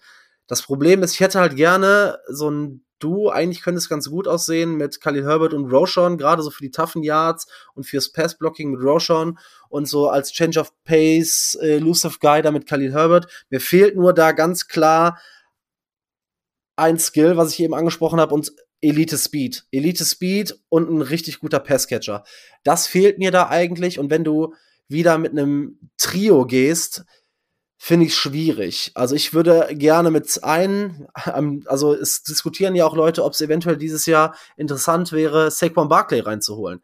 Aber ich glaube, also ich fände es halt eigentlich geil. Die Frage ist halt, wie viel Cap gibst du aus, wie viel kostet er? Und was macht das aber mit, äh, da musst du ihm aber auch die Workload geben, weil dann sind Roshan und äh, Herbert, zumindest Fantasy-wise, wahrscheinlich komplett tot.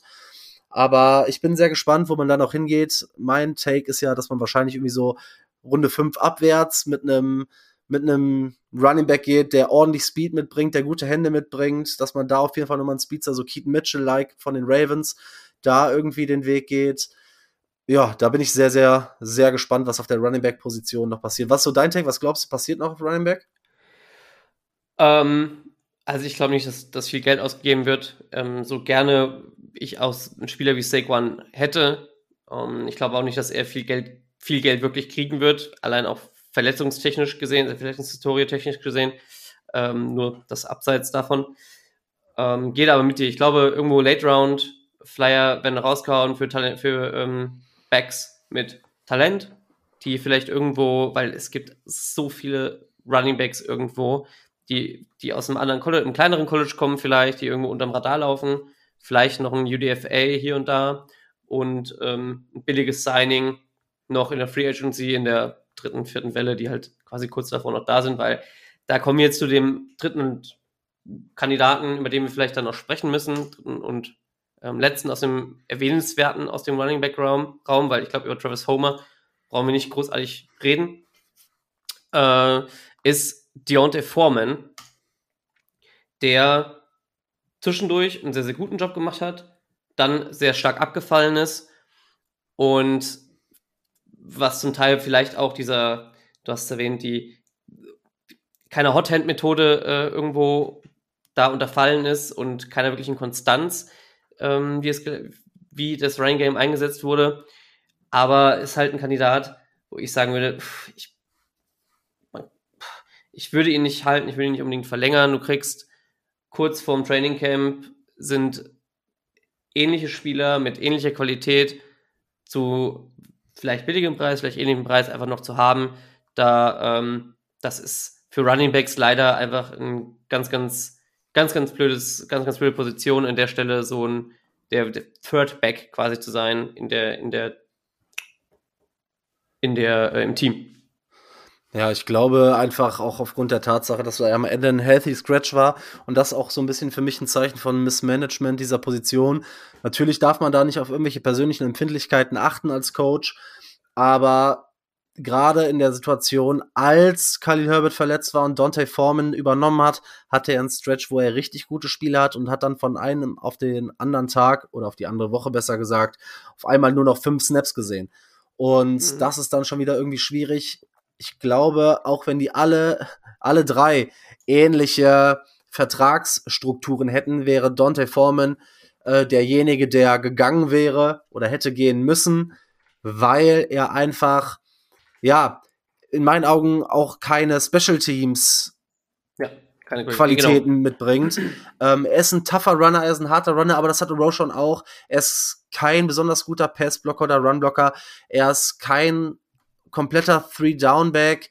Ähm, er ist so ein bisschen eine Mischung aus Roshan und Khalil Herbert. Und ja, also ich glaube, dass ein Team, das ihn verpflichtet, Riesenspaß mit ihm haben kann. Wir haben es über einige Wochen gesehen. Ich glaube, dass er tatsächlich sogar auch auch wenn er nicht zu den 32 besten Backs un unbedingt gehört, dass er aber auch so eine, so eine Rolle haben kann, wo er so ein, so ein, ja, so ein Pass-Catching-Back noch neben sich hat. Ich glaube, da kann er auf jeden Fall erfolgreich sein in der NFL. Aber ich glaube, nach dem einen Jahr, wie wir es quasi vor der Saison schon predicted haben, ist dann auch Schluss. Und wenn man dann hinten raus guckt, hier wie Travis Homer, ist natürlich die Frage, bleibt er, geht er, das ist natürlich ein Special Teams Player in erster Linie. Da weiß ich nicht, ob man ihn behält. Ähm, muss man so ein bisschen drauf gucken, was man in der Free Agency macht. Ja, er hat da deut doch deutlich weniger gesehen, als ich irgendwie erwartet habe, gerade was so in der Offense angeht. Ähm, würde mich zumindest nicht überraschen, ist für mich ähm, ein Cut-Kandidat. Dante Foreman ist für mich average, um das nochmal vielleicht kurz zu sagen. Und ja, ich bin da sehr, sehr gespannt, was da noch passiert. Ich glaube aber nicht, dass sowohl aus Cap-Gründen als auch aufgrund der aktuellen Roster, Rosterstruktur, Rosterstruktur da jetzt wirklich viel Bedarf ist, was zu tun. Ich glaube, da haben wir größere Löcher, wobei ich definitiv sehen will, dass da auf jeden Fall mehr Speed reinkommt in den Running Back Room. Ja, das muss definitiv, definitiv sein. Ich meine, er hatte jetzt, um das für um über Dante Foreman nochmal das kurz abzurunden, im Jahr äh, ein Yards per Attempt von 3,9. Das ist very average, fast schon knapp am, am Below Average. Das ist ja, irgendwo okay. Ja, damit kann man arbeiten, muss man aber nicht. Jetzt am, da hat er natürlich auch ähm, ein paar miese Stretches halt gehabt. Zu den sehr, sehr guten. Und entsprechend, wenn du keine Special Teams Qualitäten mehr mitbringst, als das, dann hast du einfach für den Roster-Spot, kannst du dir jemand anderen suchen. Aber ist halt dieser. Ja, very average finde ich gut. Das ist so wie bei Klamotten XM. Ja, ja äh. exakt. Es ist ja, nichts halbes, nichts Ganzes. Ja, 3,9 ist. Ach. Ja, ich meine, mit 3,9 holst du dir, ähm, wenn du dreimal läufst, auf jeden Fall einen First Down, ne? Also, mir reichen im Zweifel 3,9 Yards. Ähm, alles über dreieinhalb Yards, finde ich, äh, reicht. Alleine rechnerisch. Aber ja, ich weiß, was du meinst. Und äh, ich finde, man hat bei Dante Foreman oder Deontay Foreman tatsächlich immer das Gefühl gehabt, es fehlt so ein so ein Mühe für ja. das Big Play. Aber irgendwie jedes Mal, dann kam noch so ein Shoelace-Tackle oder er ist gestolpert oder es kam ein schlechter Block oder irgendwas hat ihn die ganze Saison davon abgehalten, dieses eine Big Play zu machen. Und es waren wirklich so viele, man sagt, jetzt, ah, und jetzt, ah, ah, ah, und irgendwie hat's nicht gereicht. Ähm, er war irgendwie, und das ist auch so seine Saison bei den Bears gewesen, irgendwie immer so knapp davor. Er hatte einen richtig guten Stretch, aber ich glaube, aufgrund der, aufgrund der Situation, dass man zwei Running Backs auf Rookie-Deals hat, die beide ordentlich sind, war schon fast damit zu rechnen, dass wenn er nicht komplett ausbricht, wahrscheinlich nur ein Jahr, ja, ein Jahr was von äh, Deontay Foreman hat. Ja, ja, exakt. Und ich glaube, äh, mhm. für nicht mehr war, war er vielleicht gedacht.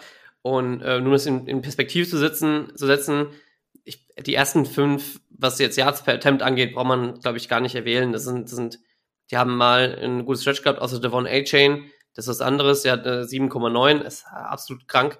Ähm, aber dann haben wir Leute wie Amir Abdullah mit 5,9 davor. Wir haben äh, ziemlich im Average alles so 4, 5, 4, 4, ne, so, so um den Dreh. Aber egal. Ja. Wir werden sehen. Äh, auf jeden Fall will ich nicht viel Geld darin investieren. Ähm, du kriegst Spieler mit der gleichen Qualität genauso einfach late in der Free Agency und im Zweifel ist es auch wieder Dante Foreman.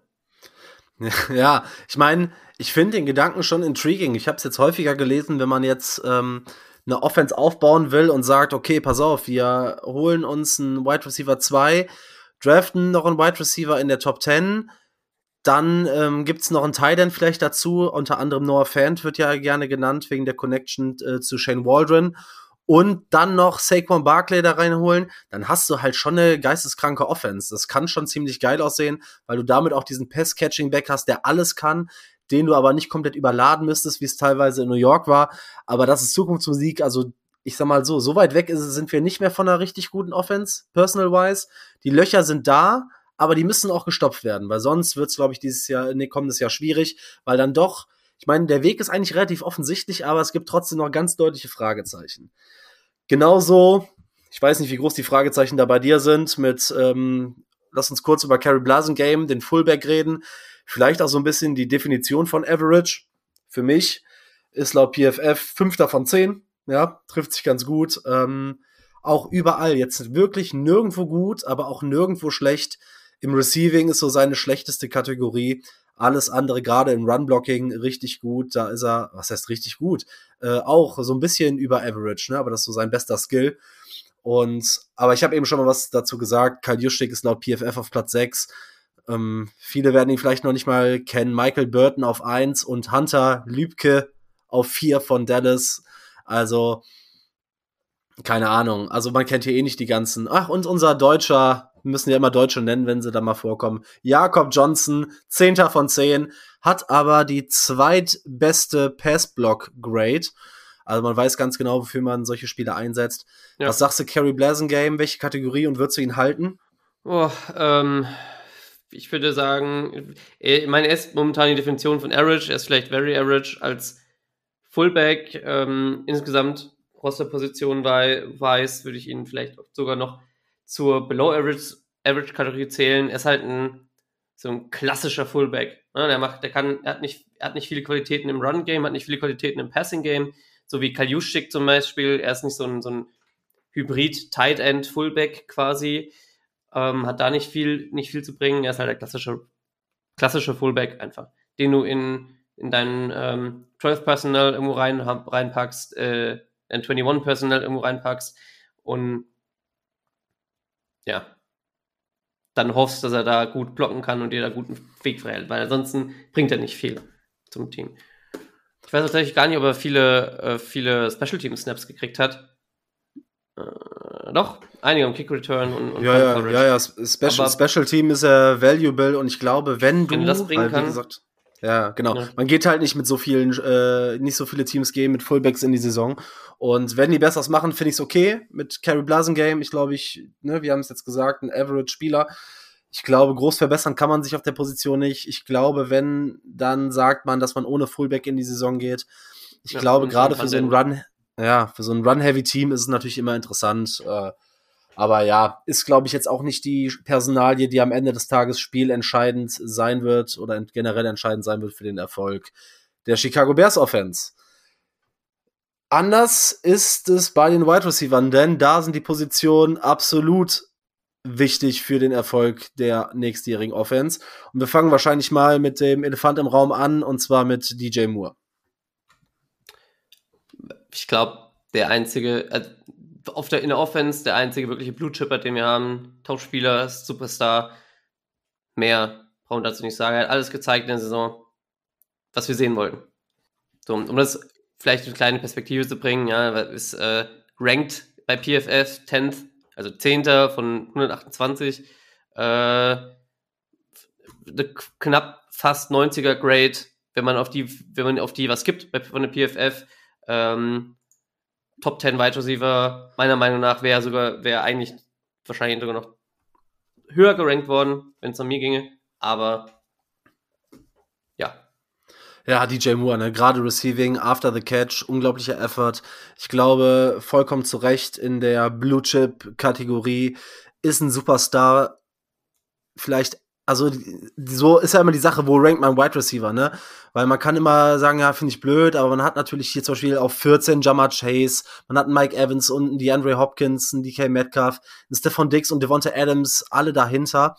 Ist natürlich schwierig, äh, wenn man zehn Spieler sich anguckt, aber grundsätzlich gehört er auf jeden Fall in eine Kategorie, wenn man über ja die deutlich besseren Receiver spricht, ist der beste mit keiner 90er Grade, ist der, also der erste außerhalb der 90er ähm, Offense Grades laut PFF, ähm, hat, wenn ich richtig gucke, bei Next Gen Stats ist er Top 15, glaube ich, bei ähm, Average Yards above Expectations muss man dazu sagen, jetzt, es gibt nur drei Spieler, die drei Yards over Expectation haben. Ähm, das sind Debo Samuel, Noah Brown und Khalil Shakir mit 3,9. Debo Samuel ganz klar. Noah Brown und äh, Khalil Shakir. Noah Brown aber Tight End. Dachte ich. Nicht? Ah, anscheinend nicht. Noah Brown? Nee, oh. nee, nee. Äh, bei, als Wide Receiver auf jeden Fall gelistet von, von, von Houston. Und äh, man hat DJ Moore dann mit 1,6 Yards after the catch, above expectation. Wenn man sich das beispielsweise anguckt, ein Jammer Chase hat 1,2 Yards, ein Jalen Waddle 1,1 Yard, ein Arman Ra nur 1 Yard, Deontay Johnson 1 Yard. Ähm, ne, also ist da schon in einer relativ gu guten Gruppe unterwegs. Gerade da hat er, man hat gesehen, dass er der Dreh- und Angelpunkt einer Offense sein kann. Hat die Offensive komplett belebt befindet sich auf jeden Fall in einer, in einer richtig guten Gruppe da an Wide Receivern und glaube ich, ein absoluter Billing Block wird wahrscheinlich auch eine Vertragsanpassung bekommen, verdient ja nur roundabout 16 Millionen die nächsten beiden Jahre, ist damit super günstig und ja, er könnte, wenn er jetzt noch äh, seine Pace beibehält und eventuell dann noch eine Vertragsverlängerung erhält, ich kann mir gut vorstellen, dass er länger hier bleibt, der hoffentlich vielleicht sogar Franchise-Leading Wide Receiver werden. Ist nicht ewig weit, kann er schaffen. Ähm, ich bin gespannt, was wir von DJ Moore nächstes Jahr sehen und da können wir uns, glaube ich, drauf freuen. Definitiv, ja. Ja, gucken wir uns den zweiten Wide Receiver an, über den wir wahrscheinlich sprechen müssen, und zwar Daniel Mooney. Ja, enttäuschend dieses Jahr war unser bisschen unser Sorgenkind. Ich habe ihn immer noch in der Average-Kategorie, weil die Jahre davor, die drei mir doch gezeigt haben, dass er nicht nur in den richtigen Umständen, sondern grundsätzlich gut funktionieren kann. Die Getzi Offense hat ihm meiner Einschätzung nach absolut schlecht getan. Er wurde viel zu viel ins Blocking ähm, eingebunden. Er hat nicht seine Aufgaben bekommen und irgendwann glaube ich einfach, dass er auch so ein bisschen ausgeklingt hat. Mental hatte man zumindest das Gefühl. Daniel Mooney hat nicht ohne Grund 1000 Yards in, die, äh, in der Chicago Bears Offense gefangen und ich glaube, dass er immer noch ein Average bis guter Spieler für wahrscheinlich nicht mehr für die Bears, aber für ein anderes Team sein kann. Ja, ähm, das Problem, das ich bei Mooney sehe, ist, oder die, was ich mich frage bei Mooney ist, hat er von seiner Verletzung mehr mitgenommen, als wir mitbekommen haben, oder hat sich zwischenzeitlich nochmal verletzt, weil man hat schon gesehen, dass ihm so ein bisschen, vor allem auch an der, an der Line of Scrimmage, dieser erste Step gefehlt hat, den er sonst immer gezeigt hat. Also irgendwo hat, es, hat ihm das Speed gefehlt und ich weiß nicht, ob er es wiederkriegt, wäre wär, wär wünschenswert, dann würde ich sagen, okay, lassen, ihn, lassen, lassen uns ihn behalten, weil er hat auch gezeigt, dass er, wie du sagst, ein 1000 Yard Receiver sein kann und auch das Talent in der Theorie hat. Ähm, er wurde auch mismanaged von Luke Getzi, absolut, absolut keine Frage. Äh, also, wenn du, ein, wenn du einen 5-11 Wide Receiver, äh, äh, blocken lässt, also keine Ahnung, dann machst du irgendwas verkehrt. Deswegen, ich habe ihn auch in der Average-Kategorie und ich glaube, da gehört er ganz gut hin. Wenn er rebounden kann und vielleicht auch wieder fitter wird und in eine gute Offense kommt, kann er auch in die Good-Kategorie irgendwo rutschen, aber Average ist. Glaubst du dran, dass er nächstes Jahr noch in Chicago spielt? Wir haben seine Medicals nicht, ne? Ich, also, ich könnte sehen, dass er irgendwo der Tyler Lockett zum so Shane Waldron, Tyler Lockett irgendwo sein kann, eine kleine Speedy Wide Receiver irgendwo, aber je nachdem, was er verlangt, ne? Also für das normales Wide Receiver Two Money glaube ich nicht. Ja, ich, ich finde es auch sehr, sehr schwierig. Ich glaube, dass das Thema ist durch, weil halt auch, und das hat eine gewisse Bedeutung und das darf man nie außer Acht lassen. Es ist kein Ryan Poles Guy, das werden wir bei dem einen oder anderen noch sagen müssen, auch gerade in der Defense-Folge vielleicht. Da wird es halt immer noch schwierig, die Frage ist, ob er in Chicago bleiben will, ob, ob er da jetzt für sich unterscheidet, Lugetzi oder Bears generell, ist natürlich die Frage. Ich glaube, sie werden ihn den Markt testen lassen und wenn er da nicht zu den, ja, zu den Preisen unterkommt irgendwie und die Vertragswünsche sich nicht so bestätigen, wie er sich das vorstellt, dann will ich es nicht ausschließen, dass er zu einem Team-Friendly Deal zurückkommt. Aber ja. ich glaube, dass die Bears sich anders aufstellen werden. Denn ich muss ganz ehrlich sagen, mir fehlen dann doch hier und da ein paar gewisse Faktoren im Wide Receiver Room, wie mir zum Beispiel auch Speed und Pass Catching im Running Back Room fehlt. Denn ich glaube, wir haben stand jetzt keinen Wide Receiver außer EQ, der über sechs Fuß groß ist. Und das ist dann halt irgendwann schwierig. Du brauchst halt dann auch irgendwann mal physischere Wide Receiver. DJ Moore hat diese. Er ist so build thick, wie man irgendwie so schön auf amerikanisch oder auf Englisch sagt. Auf amerikanisch sauber. Ähm, aber so, weißt du, alle diese 5, 5'11, 170 Pfund Wide Receiver, Speedy, Route Runner, alles schön und gut, aber finde ich halt schwierig, weil ja auch gerade Shane Waldron gerade viel an der Line of Scrimmage arbeitet, mit dem Screen Game, wo auch die Wide Receiver mal blocken müssen. Ich glaube, dass, wenn wir jetzt über den nächsten Spieler reden, er mehr so diese Rolle kriegt und ich davon ausgehe, dass Daniel Mooney, ja, eher nicht nächstes Jahr auf dem Roster ist. Ähm, es würde mich überraschen, würde mich freuen, wenn er äh, ein Bounceback haben könnte. Aber heute glaube ich nicht dran, dass Chicago ihn zu den Konditionen, zu denen er einen Vertrag unterzeichnen würde, ja, halten können oder halten werden. Ja, ja, also hier over the cap hat ihn, hat ihn bei knapp 5 Millionen momentan, Injury Adjusted bei 6 Millionen ähm, als Value. Ähm, nicht per year, sondern über Overall Value. Ähm, ja, das ist das, glaube ich, was er jetzt noch hatte auf dem Rookie-Deal, ne? Ich naja. meine, ich, ich, ich hatte irgendwo gelesen, dass er das Market Value nächstes Jahr so um die 10 Millionen sind. Ja, ja, ja, genau. Das ist so das, Grund, auch das Grundsätzliche für Wide Receiver 2 und ich weiß nicht. Ich weiß nicht, aber das muss, muss, muss Ryan Poles sehen. wie, äh, wie sie es nach im Nachhinein sehen. Genau, dann lass uns doch mal auf Tyler Scott gucken, den äh, Rookie aus Cincinnati. Und ist ja vielleicht sogar so ein bisschen vergleichbar. Ne? Auch 5'11, 185 Pfund. Ich fand Tyler Lockett eigentlich ganz spannend, äh, aber ich lass dich mal zuerst was sagen. Ja, ähm, er hat mir in seinen College-Highlights ganz gut gefallen. Er hat mir Anfang der Saison nicht so gut gefallen und er hatte auch, seine, hat auch seine Drops und dann muss er definitiv dran arbeiten. Ich glaube aber, dass er das Potenzial hat, sich als sehr, sehr guter Spieler zu entwickeln und vielleicht, wie, wie du wahrscheinlich auch anspielen wolltest, die Daniel Mooney-Rolle, wenn wir jetzt übernehmen. Speedy Route Runner, er hat gute, er läuft gute Routes und fangen muss er halt noch.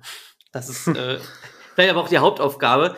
Ähm, momentan aber sehe ich ihn ja, als Rookie, also, also auf, jeden, auf jeden Fall hat er einen Roster-Spot. Ähm, hat er sowieso, ne, als, als Draftpick noch. Aber er hat einen Roster-Spot sich verdient. Ähm, einfach von dem, wie, es, wie seine Saison lief, noch below average. Hat er die Chance, von average auch zu gut zu werden. Einfach, weil er ist ein Rookie und sich da einfach so viel Potenzial verbirgt, wie ich finde, dass er sich da in die Richtung auch entwickeln kann.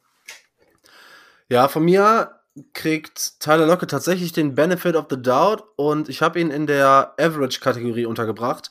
Auch natürlich mit der Option, besser zu werden. Ich glaube, dass seine Rolle nächstes Jahr steigen kann. Mhm, wo du das mit dem Catching angesprochen hast, äh, Route Running, denken wir wahrscheinlich alle an den, an den Drop gegen die Lions, der das Spiel entschieden hätte. Was vielleicht auch Justin Fields Zukunft äh, klarer gemacht hätte, man weiß es nicht.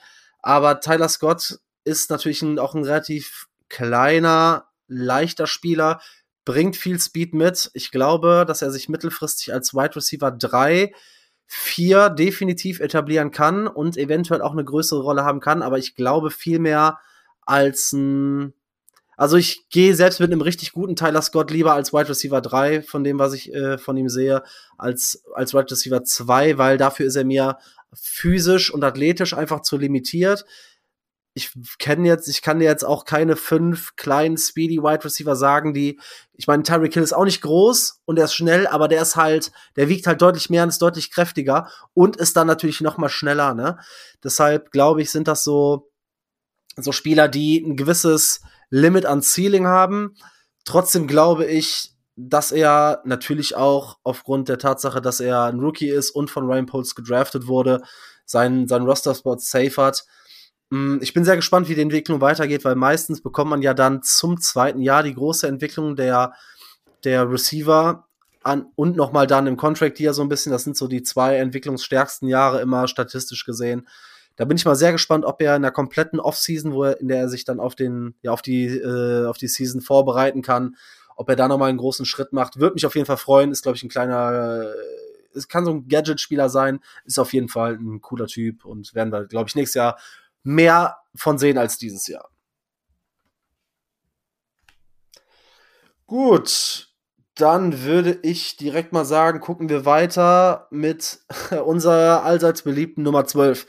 Willis Jones Jr., der erste Offensive Player, der von Ryan Poles gedraftet wurde. Damals schon 24, glaube ich, oder 25, als er im Draft war. Ist jetzt 26 Jahre alt. Ja, zwei Jahre Experience jetzt. Ähm, ich glaube, seine Rolle in der Offense ist massiv limitiert, weil es ihm an vielerlei Hinsicht mangelt. Game Speed ist für mich ein Thema, auch wenn er eigentlich ein super schneller Spieler ist. Mir fehlt es an Vision, mir fehlt es an Händen, mir fehlt es extrem an Route Running und an Spielverständnis. Football IQ ist für mich ein Thema. Dann hat man natürlich probiert, die Rolle zu limitieren, ihn als Gadget-Guy einzusetzen, dann aber so ideenlos, dass man jedes Mal, wenn er auf dem Feld war, wusste, dass ein Jet Sweep kommt beispielsweise. Und man hat ihn in den Special Teams versucht mehr einzubringen. In den Special Teams hat er für mich Value, aber er hat natürlich das Concern, dass er nicht in der Lage ist, Punts zu fangen.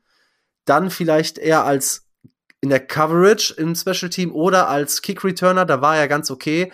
Ich glaube, wenn die Bears in der, also er könnte von dem schwachen beziehungsweise dünnen Wide Receiver Room der Bears ja irgendwie Profit schlagen, ist für mich aber dann doch ein eher ein Cut-Kandidat, vor allem da er kein Special Teams Value mehr mitbringt. Weil wenn du in der idealen Welt, und genau das gleiche gilt auch für Trent Taylor, wenn du nur Kickoff oder nur Punt Returner bist, dann wird's schwierig, weil du nicht für diesen Job zwei Spieler oder zwei Roster-Spots opfern willst, sondern am liebsten natürlich einen Spieler für beides haben willst oder einen Spieler haben willst, der sowieso in deinem äh, Roster einen Mehrwert hat in der Offense oder in der Defense oder vielleicht auch in der, in der äh, ähm, Punt-Coverage oder in der Kickoff-Coverage ein gewisses Value hat, ne? Ja, definitiv. Du hast mir da quasi meine Argumentation vorweggenommen. Er hat keinen Value als Punt-Returner, er ist ein reiner Kick-Returner. Das sind das sind unnötige Roster-Spots, die da dann gefüllt werden, weil du extra einen Punt-Returner brauchst. Trent Taylor. Trent Taylor äh, ist, hat eine ähnliche Argumentation in, der, in dem Sinne, ist aber noch ein bisschen limitierter als Vegas Jones. Was man Vegas Jones vielleicht mit Vegas Jones probieren könnte, vielleicht noch so als letzten Notnagel, ihn in so eine Cordero Patterson-Rolle reinfinden. Ja, dass man ihn als Speedy Wide Receiver aus dem Backfield irgendwo dann, äh, dann rausholen kann, weil äh, als Speedy Running Back aus dem Backfield irgendwo holen kann, weil er hat ja schon schon Speed. Mhm. Und die paar Mal, die er den Ball hatte im Backfield, hat er jedes Mal 10 Yards gemacht. Also entsprechend, das wäre irgendwo der letzte Notnagel. Aber das Problem ist, nur dafür auch einen Roster-Spot offen halten, weil ich weiß nicht, ob er mehr Snaps, ob er, ob er viele Snaps sieht. Wahrscheinlich nicht, wenn wir Kali Herbert und Roshan Johnson haben. Wir haben schon drüber gesprochen, über die Rolle von einem anderen, wenn du einen anderen irgendwie Running Back noch reinholst. Und nur als Kick-Returner ist es mir dann zu wenig. So. Ja, sein größtes Issue ist halt, dass er keine große Special Teams oder kein großes Special Teams Value mitbringt, weil ja. als Wide Receiver 4 oder 5 oder 6 und oder als Running Back 3 musst du Special Teams Value haben. Ne? Und das ist halt auch das, äh, worüber wir bei äh, Deontay Foreman gesprochen haben. Und das könnte ein Riesenproblem werden. Ich glaube, die größten drei Argumente sind, er wurde vom Post gedraftet, er ist auf dem Rookie-Contract und er hat diese Gadget- Guy, Skills irgendwie, ne? Wenn man die gut einbauen kann, aber da hast du natürlich richtigerweise schon was zu gesagt. Ja, genau. Deswegen, ja, ist exakt auch, wir haben einen schwachen Wide Receiver Room, Room ganz, ist ganz klar. Nur, ich glaube, da kannst du definitiv upgraden. Dann kannst du sicherlich auch einen, einen Spieler finden, der Punt und Kick returnen kann, sodass du quasi zumindest einen Roster-Spot freimachen kannst, weil du Trent Taylor, auf den kannst du auch, auf, auf ihn kannst du auch verzichten. Und er hat meiner Meinung nach auch eine zu große Rolle bekommen, teilweise im, ähm, zumindest der Versuch war da, ihn noch irgendwie einzubinden, also Beales und Trent Taylor. Weil meiner Meinung nach können wir die zusammen, können die zusammensetzen, ansonsten haben die keinen großartigen Value im Special Teams. Wie du sagst, das muss man dann aber haben als vierter, fünfter oder sechster Wide Receiver. Und einfach nur als reiner Spezialist ist das einfach zu wenig. Und da kannst du genauso viele UDFAs finden, die dir vielleicht einen, ähnlichen Value bringen, vielleicht sogar einen besseren Value noch in Special Teams als, äh, als äh, Blocker. Ja, ganz genau. Und wo du es gerade ansprichst, vielen Dank dafür, denn wir wollen uns äh, einen guten Freund äh, angucken, einen, äh, den ich ja schon persönlich kennenlernen durfte. Super Typ. Aber dessen Zukunft für mich sehr, sehr unsicher ist. Und zwar Economy ist St. Brown das ist halt ein Spielertyp, den wir so nicht auf dem Roster haben. Mit 6'5 groß, 214 Pfund. Ist natürlich jetzt nicht der Spieler, der im Passing Game bisher den großen Unterschied gemacht hat. Aber wir haben auch gesehen, dass er contested Bälle fangen kann. Wir haben gesehen, dass er einen enormen Wert im Blocking hat. Sowohl im Run Support als auch im, in der Pass Pro. Ich glaube, das größte Problem von EQ wird, dass und das ist leider Gottes unser aller Segen, ist, dass Lugetzi gegangen ist, ne? Ja, wir hatten es bei Lucas Patrick schon gesagt. Äh, EQ ist auch so ein Green Bay Leftover von Lugetzi und er hat auch das Problem, es ist halt niemand mehr da, der für ihn da vouchen würde, der, der ihn da verteidigen würde jetzt äh, vom, vom Front Office. Er bringt aber schon Value, er ist irgendwo auch schon Spezialist. Ne? Er bringt schon Value mit im Passblocking, unglaublich gutes Value, er ist ein unglaublich guter Receiver. Vielleicht wird ihn das als Rolle auch retten. Er ist äh, im Special Teams aktiv und hier und da kann er auch Pässe fangen. Ja, obwohl sein Route Running viel zu wünschen übrig lässt. Ich meine, wir hatten das gesehen Ende der 2022er Saison gegen Green Bay, wo er einmal äh, Jay Alexander finest hat und dann in einer ähnlichen Route einfach zu langsam war und dann das zu einer Interception geführt hat. So. Und da ist es, er, bringt Value als Blocker mit, als Receiver ist okay, ist durchschnittlich. Ähm, jetzt sind wir so ein bisschen von unseren Kategorien abgewichen. Ich würde ihn trotzdem halt als in der Kategorie 4 ein, einsortieren. Er ist kein er kein Average-Spieler. Er ist nicht konsistent genug dafür, als auch als, als Receiver quasi, bringt aber Value für einen Roster-Spot mit, ähm, als Blocker auch im Special Teams. Ja, genau diese Konstanz im, im, im Blocking und in den Special Teams sind für mich eigentlich die Faktoren, aufgrund derer ich EQ gerne im Roster behalten würde, weil gerade mit der Größe, ich weiß nicht, warum man nie versucht hat, mehr irgendwie in der Red Zone mit EQ zu arbeiten, aber wie gesagt, ich glaube eher, dass er keinen weiteren Vertrag erhalten wird. Ich würde es mir wünschen, ist für mich, für mich zwar all around ein below average Player, aber bringt halt unfassbaren Value mit in der Rolle, die er bekleidet. Denn wenn du EQ als Wide Receiver 5 hast, dann muss er ja gar nicht 400, 500 Yards fangen. Dann reicht es, wenn er gerade im Run und im, ähm, im Short Passing Game seine, seine, sein krasses Value im Blocking mitbringt und du hast halt definitiv einen richtig guten Special-Teamer. Und deshalb glaube ich, ist diese Rolle, die du da hast, für einen sehr, sehr, sehr guten Preis, ja, weiß ich nicht, ist, ist ultra viel wert. Also ich bin ein Riesenfan, nicht nur, weil ich ihn getroffen habe und weil ich die beiden Brüder ja kennenlernen durfte, sondern und weil er hier bei mir aus der Ecke kommt, komme ich aus Leverkusen. Ähm, da sind wir wieder beim Thema Karneval. Muss ich mal fragen, ob die eigentlich auch feiern. Ähm, aber ja, ich würde mir wünschen, dass er bleibt. Äh, für mich die Wahrscheinlichkeit relativ gering tatsächlich, ähm, dass EQ noch einen Roster-Spot hat. Ich glaube, in der komplett neuen Offense wird er auch so ein bisschen das ganze, das ganze Konstrukt, der ganze Roster so ein bisschen umgemodelt und Altlasten werden so ein bisschen leider Gottes in Anführungszeichen verbrannt. Jetzt ist es natürlich so, wenn wir uns den kompletten Wide Receiver Room angucken, wir haben darüber gesprochen, äh, mit DJ Moore natürlich einen ja, Blue Chip Player, einen richtig, richtig guten Spieler, einen Building Block für die Zukunft, einen Spieler, um den du deine Offense bauen möchtest. Ja, und dahinter ist nicht viel. Du hast mit Tyler Scott einen Spieler, der Potenzial hat, aber limitiert ist, definitiv. Und eigentlich, um ehrlich zu sein, wenn man jetzt mal so ein bisschen realistischer dran geht, hast du sonst keinen anderen Wide Receiver mit Sicherheit nächstes Jahr auf dem Roster. Das heißt, du musst auf jeden Fall was machen. Ähm, ich bin sehr gespannt. Wir haben heute auch auf X, auf Twitter mal kurz über die Wide Receiver Free Agency Klasse gesprochen. Da sind natürlich super viele interessante Spieler bei. Du hast im Draft einen der talentiertesten Wide Receiver Klassen seit Jahren. Und das sagt nicht nur ich, das sagen das richtig, unter ja. anderem die Jungs vom äh, und äh, Mädel vom äh, die Jungs und Mädel vom äh, Jungs, Damen und Herren, so, vom Saturday Kick Podcast, viele amerikanische Experten, alle quasi, ich habe noch keinen gehört, der dem die Wide Receiver Klasse nicht gefällt. Da ist alles bei, von Route Running über gerade auch Big Body beziehungsweise ja, taffe, gut gebaute Receiver. Und da muss auf jeden Fall was passieren. Und da bin ich sehr, sehr gespannt, was in der äh, Free Agency und im Draft passiert, weil ich glaube, da werden wir die größte Veränderung des Chicago Bears Rosters sehen.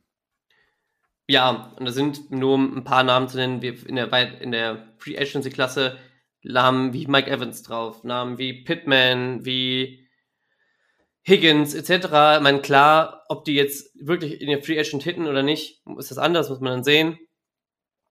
Aber zumindest, zumindest die Möglichkeit ist da und in der, im Draft genauso. Es ist auch tiefer noch einiges da in der, in der Draftklasse. Naja. Ja, ja, ich, ich kann auch sehr gut damit leben. Da werden wir vielleicht auch dann noch, oder nicht vielleicht, sondern definitiv in den nächsten Wochen, gerade vor dem Draft, nach der Free Agency-Periode ein bisschen tiefer einsteigen. Gerade Tag 2 gibt's da unfassbar spannende Spieler. Da, da wollen wir auf jeden Fall mit euch noch drüber reden und euch ein bisschen was zu erzählen. Dann lass uns über die letzte Positionsgruppe in der Offense sprechen. Und zwar über den Tight End Room dieses Jahr. Höhen und Tiefen, ne? Ja, Höhen und Tiefen um, eine Höhe, zwei, ja, okay. Äh, okay, obwohl der eine ist eher eine Tiefe, das andere ist okay, da hat man ja auch nicht viel, nicht viel mehr. Also der hat das gemacht, wofür er da ist.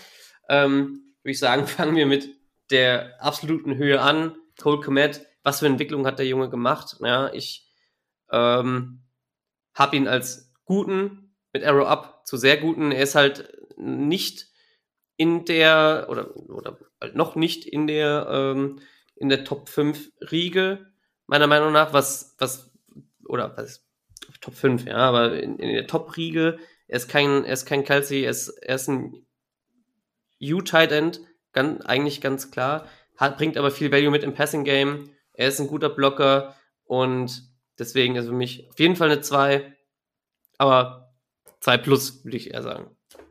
Oh ja, Quette auch für einen, für einen ordentlichen, für einen guten, für einen fast schon äh, sehr guten Tight für mich auch in der zweiten Kategorie. Laut PFF ähm, Offense Overall Tight Nummer 11. Ist halt ganz witzig, weil Mercedes Lewis Tight Nummer 5 ist. ja. Weil, wenn er Pässe gefangen hat, äh, war das okay und im Blocking halt äh, dann richtig gut. Da gehört er neben George Kittle auch mit zu den besten Titans der Liga. Man muss halt ganz klar sagen, man muss die Rolle von Kokomet so ein bisschen einordnen, denn Kokomet hat, hat ja dieses Paket. Er ist ein ordentlicher Blocker, bis guter Blocker. Er ist ein solider Route Runner mit extrem guten Händen. Man wird jetzt niemals einen Travis Kelsey oder Mark Andrews, einen Sam Laporta, einen Trey McBride äh, von Cole Kmet bekommen. Deshalb ist dieses Thema Brock Bowers natürlich so interessant, weil unter anderem Seattle auch viel im 12 Personal gespielt hat unter Shane Waldron, wo natürlich dann so ein äh, Pass-Catching, so ein klassischer Pass-Catching-Tight End, so ein White-Tight End, natürlich Y, ne? Ja, y, ja, Move. Ja, ja, genau. Dann so ein tatsächlich nochmal extrem viel Value bringen könnte und dass diese Offense auch nochmal eine gewisse Physis und Größe mitbringen würde. Deshalb ganz interessant und deshalb wird auch darüber geredet. Übrigens an der Stelle direkt nochmal vielen Dank an alle, die sich an dem Mockdraft, an dem Community Mockdraft ähm, unseres Podcasts beteiligt haben. Wir haben die ersten beiden Runden jetzt durch und für alle, die nicht auf Twitter sind, nochmal kurz das Ergebnis, weil ich nämlich gerade hier bei den Titans und Brock Bowers war. Die Mehrheit hat sich dafür entschieden, Caleb Williams an 1 zu mocken und an 9 dann tatsächlich, so wie das Board gefallen ist, mit Brock Bowers als Titan zu gehen werden wir auch noch mal drüber ein bisschen, ein bisschen drüber reden über das Prospekt. Aber zurück zu Cole. Hat relativ gute Grades, vor allem im Receiving und im Pass-Blocking. Hatte ja auch äh, den ein oder anderen Run. Ich hoffe, dass diese Tight Sneaks aus dem Playbook verbannt wurden und dass die in Chicago auf alle Zeiten äh, ins Nirvana geschickt werden. Diese Luke, das war wieder so ein Luke Getzi Special dann irgendwie, wo man too cute wird. Aber Kokomet, der Vertrag hat einfach gezeigt, dass er ja den komplett komplett bestätigt und er wird in den nächsten zwei Jahren weit weg von diesem neunthöchsten Vertrag sein, denn die neuen Titans, die werden alle bezahlt und der Markt verändert sich ständig. Ich habe es glaube ich getwittert, Cole Komet war äh, der Titan mit den zweit also mit der zweithöchsten Pass Catching Rate nur Durham Smythe von Miami war besser und der hatte 45 Targets weniger. Das heißt 45 Möglichkeiten weniger zu versagen oder einen Ball fallen zu lassen. Da war Colquitt richtig gut. Er hatte in Receiving Yards, in Receptions Bestwerte. Er hat Touchdowns gefangen. Also man muss wirklich sagen, Colquitt hat eine richtig gute Saison gespielt und wir können alle froh sein. Ist ein Local Guy, dass er weiter in Chicago bleibt. Ja, über wen willst du als erstes sprechen, äh, Arne? Willst du erst übers äh, Erfro oder Frohe ja. oder übers Trau? Ja, gut, dann lass machen uns wir es, machen, machen wir es das kurze. Dann hören wir äh, ganz, ganz böse auf. Ja, gut, ja machen, wir so. machen wir es kurze, machen wir C.D. Lewis.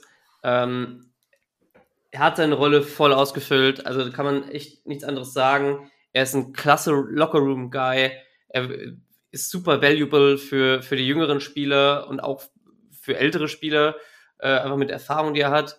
Er, ja, weiß nicht, also ne, für mich fällt er, fällt er in, die, in die Kategorie gut, ist halt älter, ja, denn vielleicht ist er eigentlich average, fällt vielleicht runter auf Below einfach wegen dem Alter. Er hat natürlich nicht viel, bringt nicht viel im Passing Game, wenn er was, wenn er aber getargetet wurde, hat es irgendwo gefangen, aber er ist hauptsächlich einfach der Blocker. Und ein zusätzlicher Blocker bringt, bringt da Value mit. Ähm, ich würde ihn persönlich behalten, er ist nicht, wird nicht teuer. Und die Wichtigkeit für den Lockerroom ist da, glaube ich, auch nicht zu unterschätzen. Ja, absolut. Für mich ist das ist Mercedes Lewis auf jeden Fall. Und ich merke gerade, ich habe ihn das ganze Jahr falsch geschrieben, wenn ich es getwittert habe. Er wird nämlich M-A-R-C und nicht M-E-R-C ja, geschrieben. Ja, ja, genau, das ist es. Aber kam mir so vor, zwar nicht wie ein äh, Mercedes, aber ich habe mir mal die Stats angeguckt. Mercedes Lewis hatte dieses Jahr vier Receptions für 29 Yards und einen Touchdown. Das, was Chase Claypool ähm, quasi auch hat, hat ja auch nur einen Touchdown. Hm. Ähm, also wenn man es da geht, vielleicht, Mrs. Lewis äh, 39 Jahre alt, hat 18 Jahre NFL-Erfahrung, 6 äh, Fuß 6 groß, 260 Pfund. Also ich glaube, der hat auf jeden Fall seinen Wert für, die, für dieses Team bestätigt. Und ich glaube, gerade wenn man in die Richtung geht, einen Titan zu draften, kann das auf jeden Fall ein super wichtiges Piece sein, das ich gerne im Lockerroom habe, das ich gerne in dem, im Kader habe und auch weiter gerne in dieser Rolle als Pass- und Run-Blocker und halt auch als Mentor für die jüngeren Spieler, denn ich glaube, da kann man ultra viel Value mitnehmen. Für so nochmal einen günstigen Einjahresvertrag und ich glaube, wenn er noch weiter spielen will, ich glaube, die Bears wären auf jeden Fall interessiert. Ähm, wobei das natürlich der nächste Ex-Green Bay-Spieler ist. Ähm, Im Zweifel sagt man, wir machen einen kompletten Cut und verzichten auf Getzi, Patrick, äh, Mercedes Lewis und auf den äh, nächsten und letzten Green ja. Bay Packer.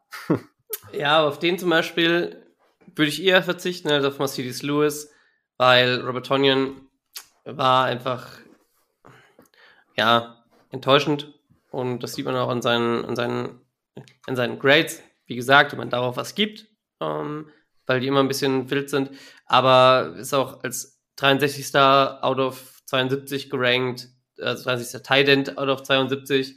Ähm, ja, am besten wird es einfach dadurch bestätigt, dass er über das ganze Jahr elf Receptions hatte. Ja, ne? ja. Das, und er wurde ja nicht, er wurde ja eigentlich auch geholt, um das äh, Passing Game ein bisschen zu beleben. Ja.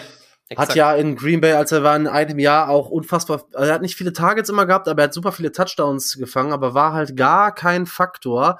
Er ist auch mit eher mit einem richtig krass negativen Play aufgefallen und ähm, ja, weiß ich nicht. Also für mich auf jeden Fall ein Spieler, der ich glaube auch selbst enttäuscht ist von seiner Saison. Ich weiß nicht, ob es daran lag, wie man ihn eingebunden hat. Mm, ich habe mir eigentlich sehr, sehr viel versprochen und ich habe ihn auch vor der Season so ein bisschen gehypt.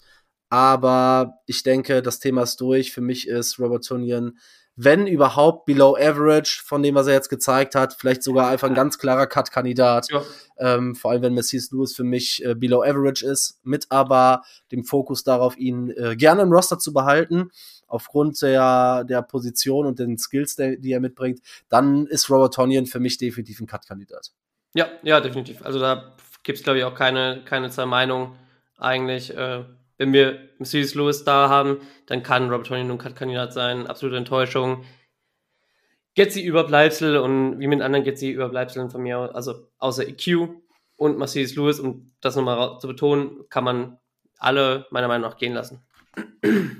Ja, jetzt wenn man sich so das All Over the Place anguckt, haben wir sehr, sehr viel Average gehabt. Wir haben einen richtig guten Spieler gehabt und wir haben ähm, im Passing Game einen guten, im Running Game einen guten. Ja, in der O-Line waren es dann äh, zwei bis drei. Man muss sagen, wenn man sich das so betrachtet, das sieht vielleicht in der, in der Betrachtung erstmal schon so aus, dass da extrem viele Lücken sind.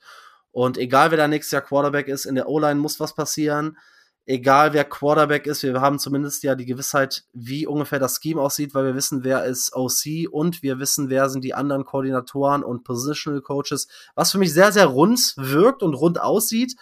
Aber wir sehen, dass da noch enorm viel Luft nach oben ist und auf jeden Fall ziemlich viel getan werden muss.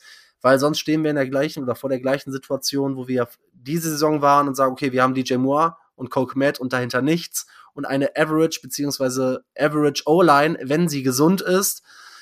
Also da muss auf jeden Fall was passieren. Ich glaube, da werden wir in zwei Wochen, wenn wir über die Defense reden, ähm, ja, oftmals zu ein bisschen anderen Einschätzungen kommen.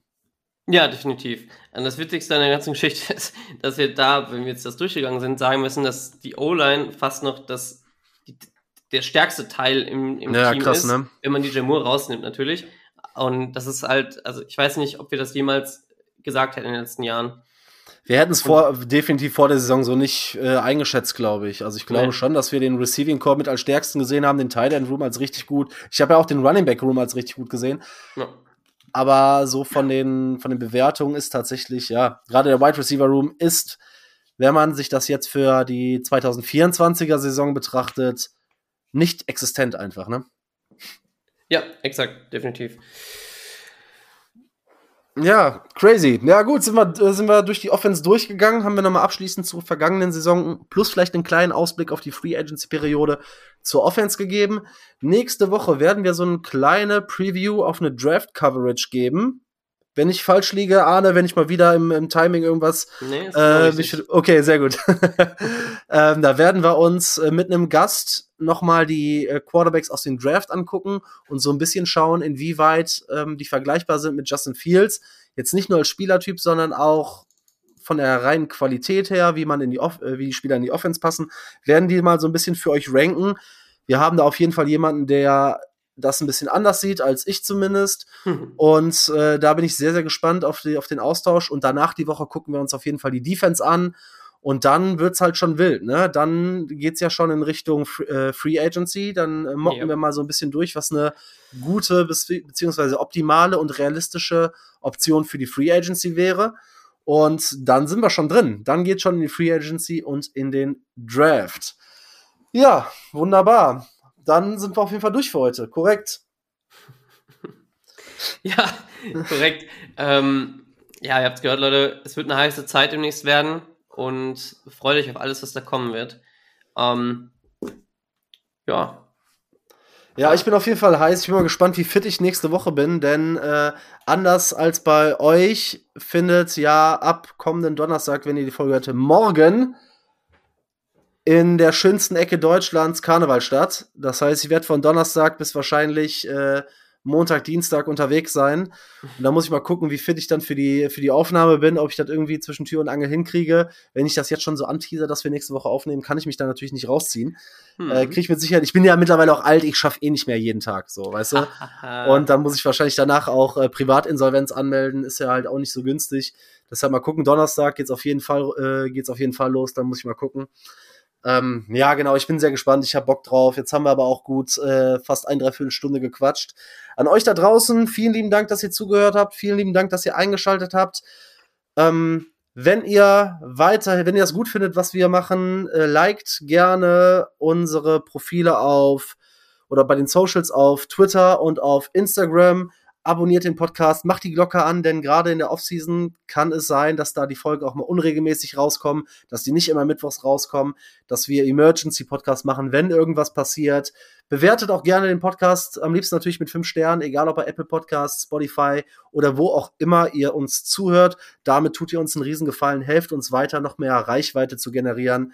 Und genau, das ist ja alles. Wir machen es im Prinzip für euch und ihr könnt uns da auf jeden Fall bei helfen, äh, mit dem Projekt hier weiterzumachen und zu wachsen, dass wir da nächstes Jahr noch mal mehr und noch mal mehr und noch größer sind, damit wir die Qualität verbessern können. Und ja, für den ganzen Support bisher, für die Interaktion, wie immer, vielen lieben Dank. Wir hören uns nächste Woche. Ich bin raus. Bear down. Von mir auch nochmal vielen Dank. Folgt auch dem German Bears Cave e.V. Guckt da auf die Website rein. Wenn ihr noch keine Mitglieder seid als Bears-Fans, werdet Mitglieder beim ersten und einzigen Fanclub der Chicago Bears in Deutschland, offizieller Verein. Und ansonsten verabschiede ich mich mit einem Bear Down.